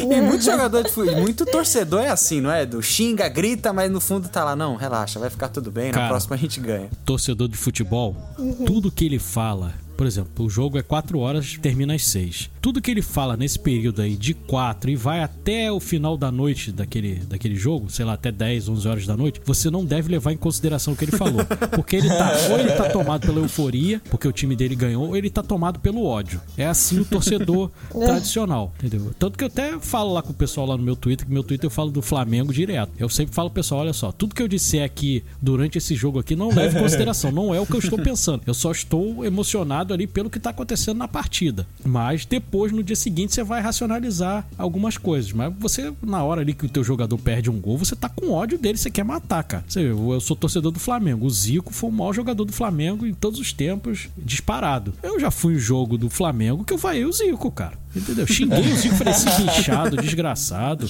Pô, os caras aí não, não aguentam mais jogar, tem que aposentar, não sei o quê. O Zico, entendeu? Não foi o Zezinho das Couves ali, não. O Zico. E você acha que em sã consciência eu falaria mal do Zico aqui, né? Em CNTP aqui, normal, eu falaria mal do Zico? Nunca, cara. Entendeu? Mas ali durante uma partida, teu time perdendo, tu xinga até sua mãe, cara, se bobear. E, e também o torcedor, ele acha que tem o trabalho do técnico também, né? Que sabe mais do que todo Sim. mundo ali. Eu acho que eu sei muito mais que o Renato Gaúcho, pô. O Renato Gaúcho é um, é um idiota e eu sou um gênio na hora do jogo, entendeu? Eu quero escalar o time, eu quero dizer como o time joga, e se ele não fizer de acordo com o que eu tô achando, ele não é bom, cara. Porque quem sabe de futebol sou eu e os outros torcedores, cara. O cara é pago pra fazer aquilo ali, vive aquilo ali quase que 24 horas por dia, mas a gente sabe mais do que ele, cara. Na nossa cabeça, né? Mas, é, obviamente, que não não é assim. E torcedor tem muito disso, John, também. E principalmente em redes sociais. O cara vai, fala pra caramba, não sei o que, xinga. Mas se o jogador vier num tom mais tranquilo, conciliador, o cara muda o- a relação ali. Ele faz igualzinho aquele torcedor. Aquilo ali é muito real também. Você chega, xinga, não sei o que, o cara fala, pô, cara, não é isso, não sei o que, pô, eu me esforcei. Aí o cara vai falar, ah, não, beleza, próximo jogo a gente vai ganhar então. É assim, torcedor, cara. Entendeu? E, e acontecem coisas horríveis. Tipo, Eu, obviamente, eu nunca vou fazer isso porque, pô, aí já excede o limite do, do bom senso. Eu vou ali, xingo o jogador no meu Twitter, mas eu nunca vou mencionar a arroba do jogador, da família dele. E tem idiota que faz isso, entendeu? Que vai no, no Instagram da esposa do jogador, aí fica xingando o cara, entendeu? Isso é uma imbecilidade total. Não tem nada a ver com, com futebol. O cara é, profissional. entendeu? Você tá ali reclamando como torcedor, mas você não vai ofender a família do cara. Não vai ofender o próprio cara, entendeu? Porque, pô, aí excede esse papel do torcedor, cara. Você tem que respeitar. Respeito tem que existir. Na hora do jogo, você, você pagou o ingresso lá, você tá assistindo em casa, você pode vaiar, você pode xingar, você pode torcer, você pode fazer o que você quiser, contanto que você não, não agrida ninguém. Ou seja, você xingue só na, só na base das palavras e tal. Mas chegar a esse nível de você agredir verbalmente, ali direcionado a uma família, porque que a esposa de um jogador tem a ver com ele ter perdido um gol, cara. E você acha que o jogador perde gol de propósito? Ninguém perde gol de propósito, cara. Entendeu? O cara quer fazer o melhor, mas às vezes não tá num bom dia e tudo mais, e o torcedor, na hora, não quer saber disso, cara. Ele quer que o time dele vença a qualquer custo. Agora, tem uma coisa que na série tem com relação ao futebol ainda, e que eu acho que é meio que. Não sei se para as audiências americanas, mas uma coisa que eu nunca vi no futebol foi, tipo, quatro técnicos do lado do campo feito tem o, o time É, da comissão de não. né? Acho que tem mais no futebol americano, né? Nunca vi isso no futebol É, normal. futebol americano é que tem lá o treinador de defesa, o treinador de ataque, É. entendeu? Tem o head coach, né? Tem o, o cara principal, que é o que fica lá com aquele fone e tal, e que é o É. mais focalizado na transmissão. E tem uns dois ou três ali que são os auxiliares. No basquete também tem isso, entendeu? Mas no futebol não. No máximo o cara tem um auxiliar do lado dele. No máximo, É. entendeu? Ele tem um auxiliar do lado dele. Agora aquele monte de gente ali, não, aquilo ali é um cabide de emprego total, né? Tem um monte de gente fazendo a mesma coisa. ali ali. É verdade. Ali seria o sobrinho do presidente do clube, né? Ali seria alguém assim. É verdade. E agora chegou a fatídica hora, gente. Eu quero saber de cada um de vocês qual o episódio favorito de Ted Lasso aí entre as duas temporadas. Quem quer começar? Eu posso começar, que pra mim já é fácil.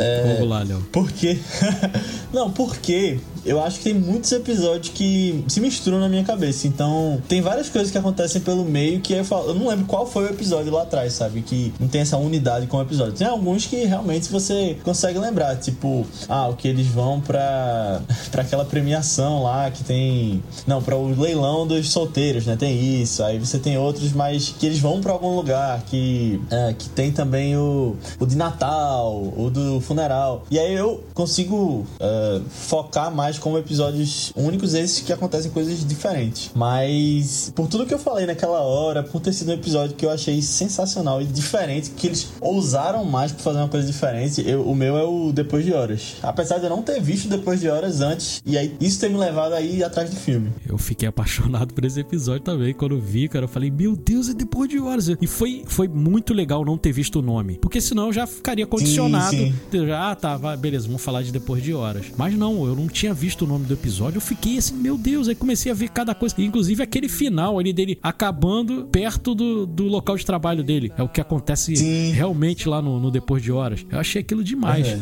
Esse episódio realmente não, eu acho é marcante. Que tem até umas, umas coisas que eles, que eles inovam assim em direção que não tinha nos outros, nos outros episódios, sabe? De fazer umas loucuras assim com coisa como tá mostrando na tela, com as luzes lá. Eu, eu achei muito legal. É demais. E você, Aninha? Qual episódio é que te marcou mais? Ah, então, é. eu, eu, eu, eu pra escolher essas coisas porque. Não sei, tem alguns. Eu sou muito tipo ah, se eles fizeram homenagem a alguma coisa que eu amo, já vai ficar super marcante pra mim, sabe? Aí, tipo, teve esse episódio de Depois de Horas, é, e teve o episódio das comédias românticas, que eu, particularmente, é, se fosse pra escolher um favorito, eu escolheria das comédias românticas ainda. Porque, apesar de, assim, um ser homenagem escocês, né, um dos meus diretores favoritos e tal, eu acho o episódio do Beard muito avulso de toda a temporada, sabe? É, realmente. Tipo, ele em si, ele em si, eu acho ele excelente, incrível, 10 de 10. Mas mas quando você lembra que tem toda uma temporada e deu um pause em toda a história da, da série pra ter isso e, tipo, nunca mais voltou a desenvolver mais nada dele. Era só esse relacionamento abusivo que e pronto, vai continuar como uma comédia assim. Aí fiquei meio, tipo, hum, como, nossa, em todo assim, não sei. Mas ainda é escocese, né? Então, assim, estaria no meu top 3, fácil. É... Será que ele viu esse episódio já? já? Será que mandaram pra ele? Ah, eu acho que a filha deve ter mostrado, a filha mais nova.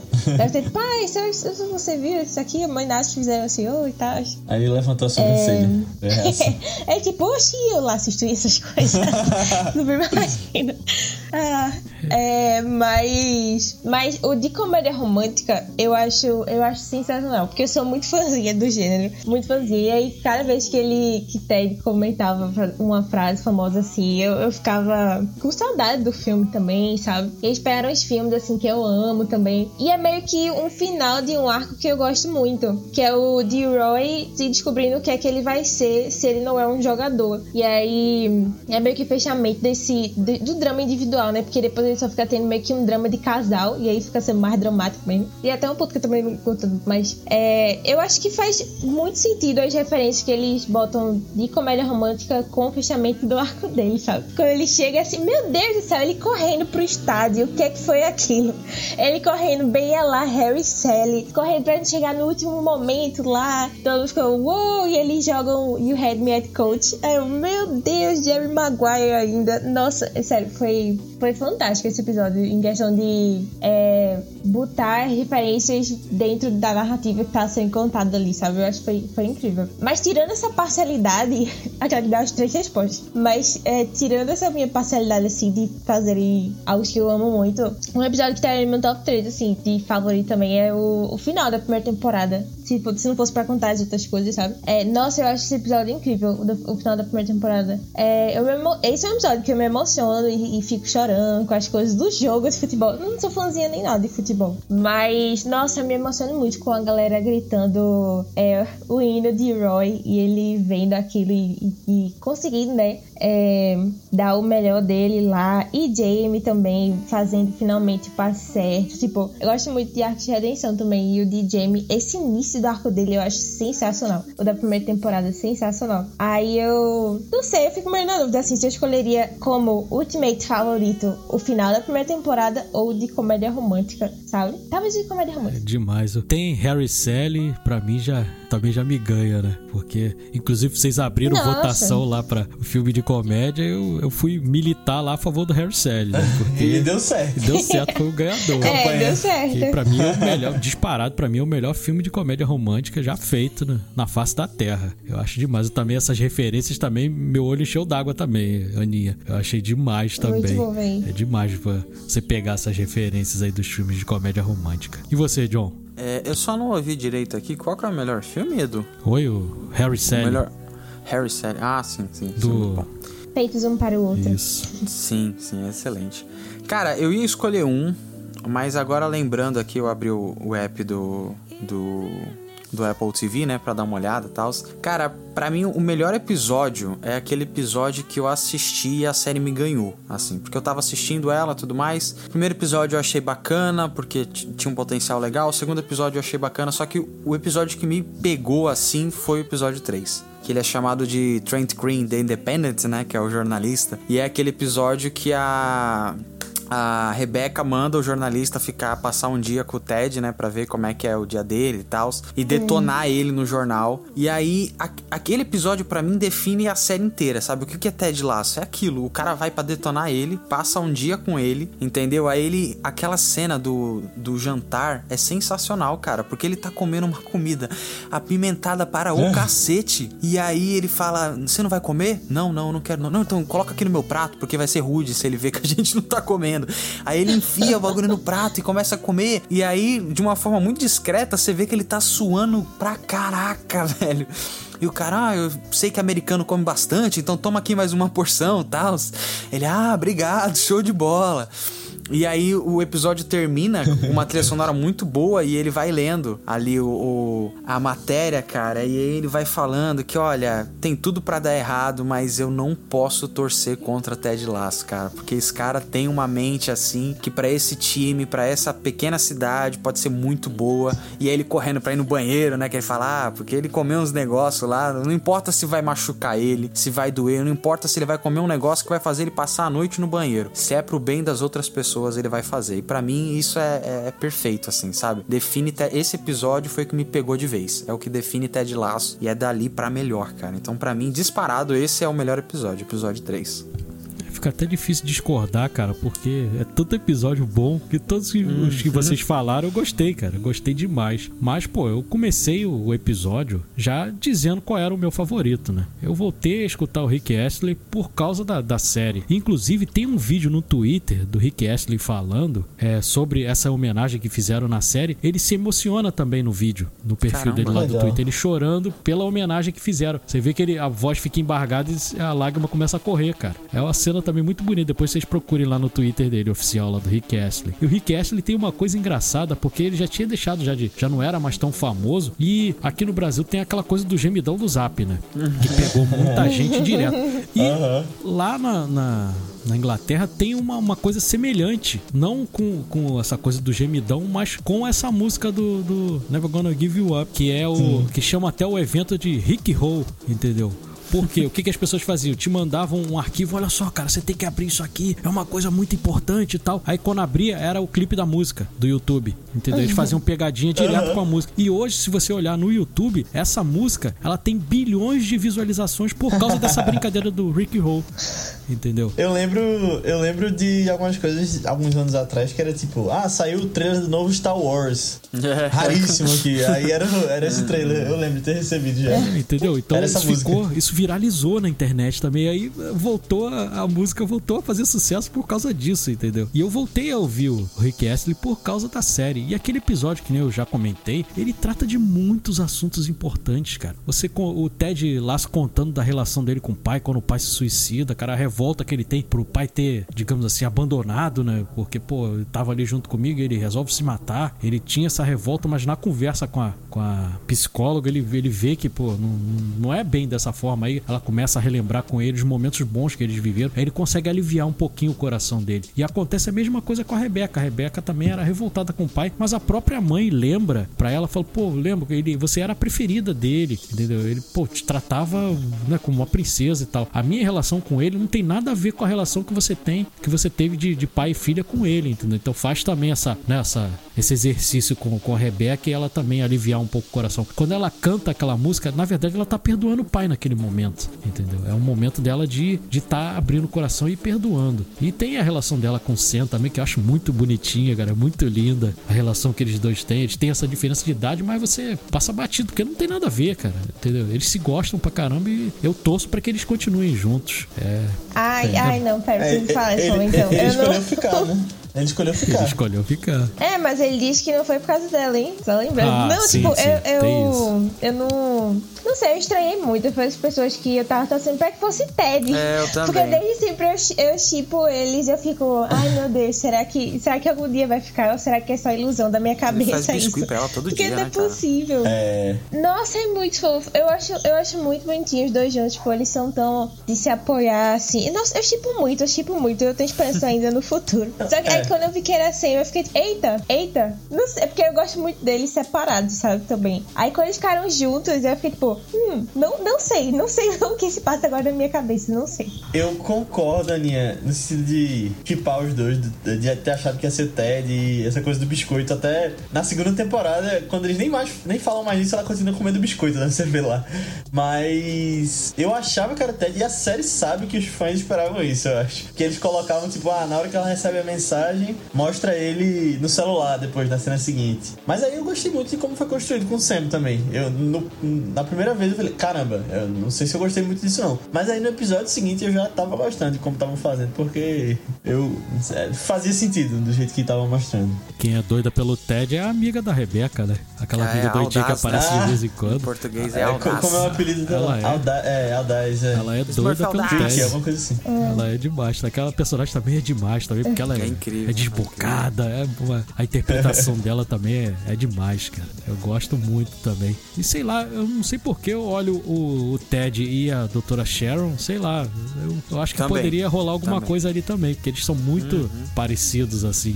né? Eu, eu também gostaria, se, se acontecesse isso, eu, eu seria a favor também, ele com a doutora Sharon. Acharia muito legal. Não, eu acho que. Tipo, eles têm uma química muito boa, mas eu acho que é porque também o Ted ficou isolado, né? Nessa metade da temporada. Ele só se relacionava com ela, basicamente. Tipo, aí a gente via muito essa construção também da amizade deles e tal, né? Mas isso era até uma coisa que eu senti pouco falta também nessa segunda metade. Quando começou a ir pra terapia, parece que ele só tinha sendo de terapia também. E aí o resto do time tava se virando, né? Tipo, sem ele, assim. E eu acho, eu achei até bem interessante que a gente viu mais, tipo, de como o Coach Beard tá sempre de olho em tudo, sabe? E aí, ele que tava mais perto de olho nessas mudanças de Nate que tava tendo também, sabe? E ele que ficava. Ah, eu achei ótimo ele, tipo, ah, se, se você quiser, eu te dou um murro, Nate. sabe? Bem, estou aqui sempre de olho, sabe?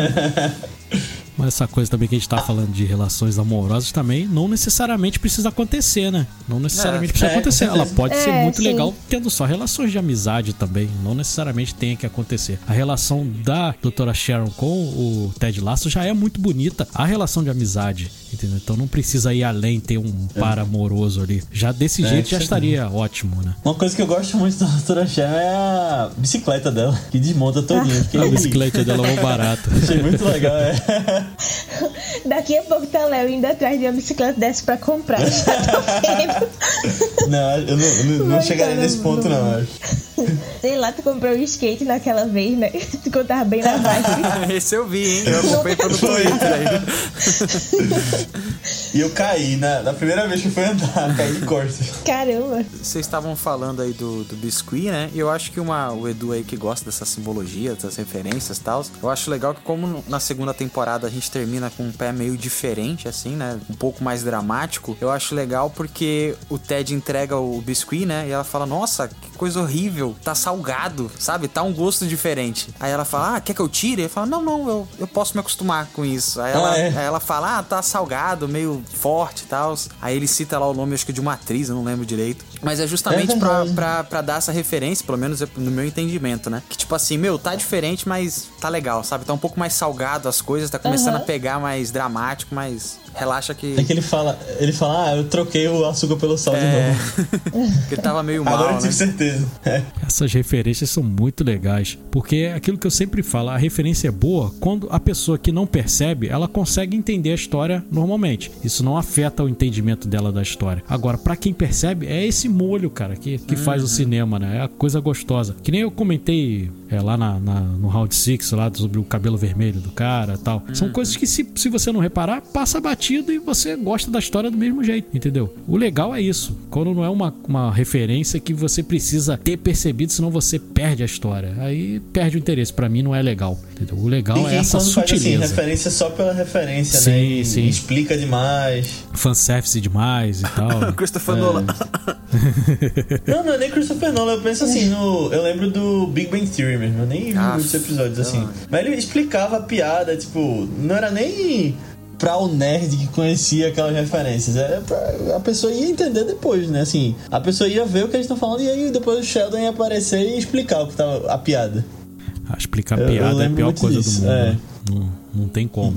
Perde a graça totalmente. É. Mas agora a gente vai para a outra parte. A gente escolheu agora o episódio favorito de cada um e nós vamos para a nota. E a nota funciona aqui no, no nosso cashback, funciona da seguinte forma. Nós vamos dar nota aí de 0 a 10 para a série. E se as nossas notas tiver de média pelo menos 8, a gente chama essa série de Great Scott. Em homenagem lá ao De Volta para o Futuro, lá do a fala do Doc Brown, do Christopher Lloyd, né? Então a gente vai dar a nota e aí, no final, a gente vai ver se ela merece esse selo Great Scott. Eu vou começar, já que na, na outra eu fui o último, eu vou começar dando a nota aí. Então, você pega uma série. Primeiro, a, a Aninha falou, tem referência a Harry Sally. Eu sou um cara que sou um fanático por Oscar. Eu comecei a assistir o Oscar com quem apresentando? Billy Crystal, que eu tenho saudade dele até hoje apresentando o Oscar. Pra mim ele deveria voltar, inclusive, porque pra mim, da minha geração, pra mim foi o melhor apresentador de Oscar. Então ela faz referência a Billy Crystal. estão fazendo sem, É. sem, sem apresentador nenhum, era Sim. fazer Billy Crystal. É, aí tem referência a Scorsese. Do meu filme favorito do Scorsese. O episódio que eu mais gosto tem um nome fantástico, que é de outro filme que eu também adoro, que é Quatro Casamentos e um Funeral. Entendeu? Que é, aí da série é Nenhum Casamento e um Funeral. Eu adorei esse título. E foi o meu episódio favorito. Os personagens são fantásticos. Passei a gostar do Jason Sudeikis agora. O que ele fizer agora eu quero acompanhar. Com ou sem bigode, entendeu? Quero estar acompanhando lá o, o, o ator. O- os outros também, secundários, também são demais. A, a atriz que faz a Rebeca é, é maravilhosa. A Killy também. O Roy Kent nem se fala, entendeu? Aquela voz de Batman dele maravilhosa. Gostei demais. e eu não. Se tornou uma das minhas séries favoritas agora, junto lá com Fleabag, entendeu? Estão as duas ali morando no meu coração a partir de agora. Eu já tô louco pela essa terceira temporada, já tô sentindo falta já de. Até comentei no meu, no meu Instagram que senti falta nessa última sexta-feira de ter visto Ted Lasso, que não teve. Botei até uma fotinho dele lá pra relembrar. E eu não tenho outra nota pra dar, a não ser 10. Boa. Olha aí, aí sim. hein? É isso aí. Quem quer ser o próximo aí tá essa Posso ser nota o aí? próximo também? Vamos lá, Léo. pra, pra deixar a, a média alta, né? Assim, não sei quais vão ser as próximas duas notas, mas assim, concordo com tudo que o Edu falou. E além disso, além das referências a cinema, além de aprender muito e ir atrás de coisas por causa de Ted Lasso, como foi com Depois de Horas, é muito do que eu falei lá no início também, de que ele é uma pessoa muito boa e que você acredita que aquilo é possível, você meio que aprende a ser uma pessoa melhor com ele. Então, por essas lições, pelas lições de liderança, né, que ele tá liderando o time ali, você consegue transparecer pro seu trabalho, pra sua vida, pela experiência que eu tenho tido vendo com meu pai e é, tudo que tá envolvido nessa série que eu aprendi a amar tanto assim ao longo das semanas. Não pode ser menos que 10 também, né? Ô, eu, eu acho que tô aprendendo muito com, com um amigo nosso do mundo dos podcasts também. A minha sabe do que eu vou falar agora.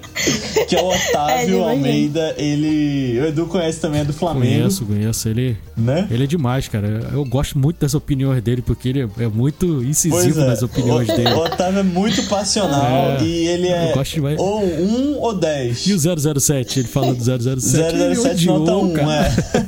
ele odiou. Ele é demais, cara. Nossa, eu ele gosto tá muito falando dele. de 17 até hoje. E aí é uma coisa que eu aprendi com ele. De, tipo, tu gosta, é 10 então. É porque é isso aí. Não, não, não vi defeitos e quero. Quero ser mais assim também, de levar essas, essas experiências com filmes, com séries, desse jeito, sem muita racionalidade também, porque não é uma coisa analítica, sabe? Não, não- eu não sei se eu dou um. Não, não faz sentido dar um 7,45, sabe? É, é 10, não, não tem defeito nenhum, é isso aí. Quem será o próximo aí pra aumentar, pra manter essa, essa média alta ou pra baixar aí a. Vai- se, se manter, vai ser o primeiro É, média 10 do é, cashback. nunca tivemos um média 10. Isso aí. O Round Pode 6 lá ficou com média 9, entendeu? Então, vamos lá, vamos ver aí. Faltam duas notas. Tô apreensivo aqui. Eu acho que a Aninha não vai dar Vamos ver. 10, não. Pode É ser a Aninha. Aninha, pode ser a Aninha. Eu quero ver, quero ver. Ela vai ser linchada, nunca mais Tá, volta eu se der menos que 10. hein? Aninha, pode dar a nota que você quiser, Não, Aninha. então. Pelo amor de Deus. Não, Aí, já Aninha, não, eu, perdão, meus não vai ser deu 10 não. 7,45. Então, pelas minhas coisas aqui, eu acho que é 9.9. Não, mas tipo, é. Eu, eu não daria 10. É, tipo, se fosse pra dar, eu daria uma nota 9. É, desculpa aí, já, já caguei com a média mesmo. Mas. Quem dá 9 dá é, 10. Não, não, eu acho que justamente, tipo, eu, eu tiraria esse um ponto falou sobre esse negócio de ser passional agora e tal. É, eu sinto que ainda falta algo. Tipo assim, em Ted, pra mim, t- p- pela experiência que eu tive, assim, também, né? Pra, pra se tornar realmente uma das minhas séries favoritas, sabe? Tipo, ela é uma das minhas comédias atuais favoritas, mas isso não necessariamente quer dizer que é uma das minhas séries favoritas. Tipo, da vida, assim, de realmente, putz, me marcou demais. Isso daí, e me marcou de um jeito de que, sabe, vou levar pra sempre. Que nem tu teve com, com essa experiência, tu, Léo, no caso, né? Com essa experiência também, que tu falou aí das outras lições e tal. Tipo, eu ainda não tive esse feeling com o Ted. E aí eu não Entendi. gosto de dar. De, tipo, dar 10 sem ter tido esse grande feeling que eu sei que eu tive com outras séries que estão lá também. Aí eu fiquei, hum, não sei, mas eu acho 9 uma, uma nota bem digna já. É ótimo. Acho que pra segunda temporada eu daria nota menos ainda. mas, tipo, a série como um Na média todo, ficou nove. eu daria um 9. Não, tá ótimo. Boa. Bem justificado, Aninha. Você tem todo o direito de. De estar errada. Vou defender o seu Se direito de estar equivocada. A obra mexe com cada um de forma diferente, cara. Não tem como mexer igual. Sim, então, sim. Pra gente teve alguma, por exemplo, que nem eu tava explicando, teve a coisa do de, de ter tocado em assuntos que são que fazem parte da minha vida. O Léo assistiu com Sim, o pai. com Isso, isso já transforma a experiência. Você ter um Sim. compartilhamento ali com, com a pessoa tão querida, Verdade. entendeu? Então já você já Exato, o é. fator emocional e também pesa na nossa nota, é óbvio. Se eu fosse dar É, nota pra ET aqui, eu daria 25 de nota. Pra poder e- ficar e com média coisa, 10. é, até o jeito. É uma coisa que a gente fala lá no Vice às vezes, né? De que ah, o filme, ele não, não é do diretor, ele termina na interpretação de cada um, né? É diferente porque você agrega as suas experiências. E é mais ou menos isso que você tá falando, Edu. Que a série é diferente pra cada um. Sim, até momentos da tua vida que você vê aquilo É. torna a, a- Talvez se eu não tivesse passado por essa experiência de separação, a série seria diferente pra mim também, Verdade. entendeu? é, com certeza. É, é. Talvez a Aninha reveja em algum momento futuro e dê um 10. É, eu acho né? Que falta um divórcio na vida da Aninha, uma rasteira do Caralho, leite, aí ela vai gostar, vai dar 10. Fala, mano, que série realista, entendeu? Tô Ela brincando, vai dar viu, 10 Aninha, e pelo amor de lágrimas, né? Vai, vai Chorando. caramba. É isso É, mesmo, é isso. Meu Deus. E O cara você, terminou John? comigo, levou metade do meu time, cara. É isso aí, tá faltando umas experiências. Tá muito boa essa vida aí, É Aninha. isso aí. Tá tá minha faltando os estragos. Tô brincando. Ô Edu, você comentou das referências aí dos nomes e tals. O- Na segunda temporada, não vou lembrar qual o episódio agora, mas tem um episódio que o nome dele é referência ao Spike Lee, né? Tem um episódio Ih, que se chama juro que Faça, lembro. Faça a Coisa, certa? Mais Certa. É, Ah, Faça que a Coisa legal. Mais Também Certa é o nome do passou batido Ah, pra mim. nem lembro dele. Muito É bom. o episódio que ela fica com a afilhada. Eu, eu não vi referência com um filme específico Faça a Coisa Certa. Mas eu sei que o, no- o título do filme é isso: Faça a Coisa Mais Certa. Ah, que barato. É. Eu não, não percebi, não. Mas que legal. E referente à nota, cara, eu não. É igual o Léo falou. Eu não. Eu tava tentando aqui, tava, vocês estavam conversando, eu tava tentando achar um defeito, assim, vai falar assim, mano, isso aqui eu achei ruim. Mas, a não ser a mão que pesou pra mim nessa segunda temporada, da questão dramática, eu não, não tenho o que reclamar dessa série, saca? Eu acho que ela é diferente de tudo que a gente tem hoje. Ela é uma ótima experiência pra quem quer assistir. Eu gosto de episódio curto e ela é uma série de episódios curtos, que é fantástico, porque hoje em dia é tudo uma hora, uma hora e trinta. Eu acho isso horroroso. Parem de fazer série com, com filme, por favor. Tá bom? Façam episódios pequenos. E, sei lá, cara, pra mim é 10, sabe? É 10. Ted Lasso é 10. Eu gostava do ator, eu esqueci de falar isso. Vocês estavam comentando aí que nunca, mas toda comédia que tinha ele, normalmente era uma comédia bem pastelona, tipo família do bagulho, assim. Mas eu. Eu, gosto eu- do Quero Matar Meu Chefe.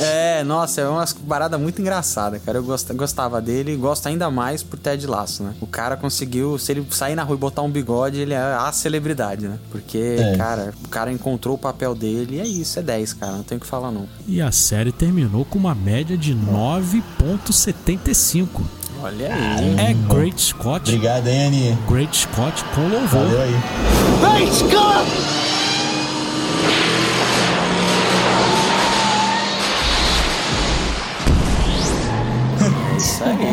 Pô, se, a, Obrigada, se a Aninha tivesse dado uma, sei lá, um 9.8 Um aí. pontinho a mais, Por, né? por algarismos significativos, né? A, a nota tinha ficado 10, né, não, Léo?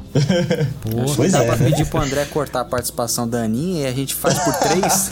Deixa só os três, né? Fica mais fácil. Anula a questão jamais, jamais, John. Sabe por que, que não pode fazer isso? Não cortar a participação da Aninha? Porque depois eu tenho certeza que ela, de revanche, ela vai me cortar lá do, do Depois de Horas, cara. Do- Olha aí. Depois de horas. É. Eu não perco por nada esse Depois de Horas. cara. Pô, Não, vai, vai rolar, calma, Edu. tô, tô na espera. Isso aí tá, tá registrado lá já na, na, É isso aí. na reserva. Não, mas só, só uma coisa que eu lembrei agora que eu tinha esquecido. Desculpa te interromper aí na finalização, Edu. Uma coisa que eu tinha esquecido, mas lembrei agora que o John falou do Jason Sudeikis, mas ele renovou o contrato em Ted Lasso e ele vai ganhar um milhão de dólares por episódio a partir de agora, na terceira Boa, temporada. merecidíssimo. Caramba. Merecidíssimo. Merecidíssimo. Dá pra montar um time no visto, final da é. temporada. Pois é. Mas é isso, pessoal. Demos a nota aí. O- a série é Great Scott, com louvor. Passou assim, com méritos. Mas antes de terminar, eu queria que o Léo aí, primeiro agradecer ao Léo e a, e a Aninha aí do Vice, podcast que eu sou ouvinte também. Tô sempre ouvindo, comentando com eles lá no grupo do Telegram, entendeu? Então, gosto demais. Eles têm uma escolha de, de filmes que eu sempre comento isso com eles também, que eles as escolhas assim, pô, casam demais com o meu gosto pra cinema. Então eu curto demais, fico esperando lá chegar o dia de, de lançamento lá pra ouvir e, e tô sempre comentando com eles. Então, Léo, conta aí pra gente onde é que a galera aí pode encontrar o Vice. Boa, valeu, Edu. E antes de falar isso, quero também agradecer por ter chamado a gente, né? Foi muito legal. Obrigado, Edu e John. É, já queremos vocês lá no, no Vice. De volta, né? O Edu e o John vai estar convidado também em breve. A gente vê um filme pra, pra gente comentar. E como o Edu falou, o Vice é um podcast de cinema que a gente faz sempre é uma sugestão de filme por semana, né? Sou eu, Aninha e Matheus, que não veio hoje, mas que a gente se reveza pra trazer um filme por semana, ou chama um convidado que escolhe o filme, ou então é, fala de filmes de Oscar, faz- a gente tem alguns especiais também.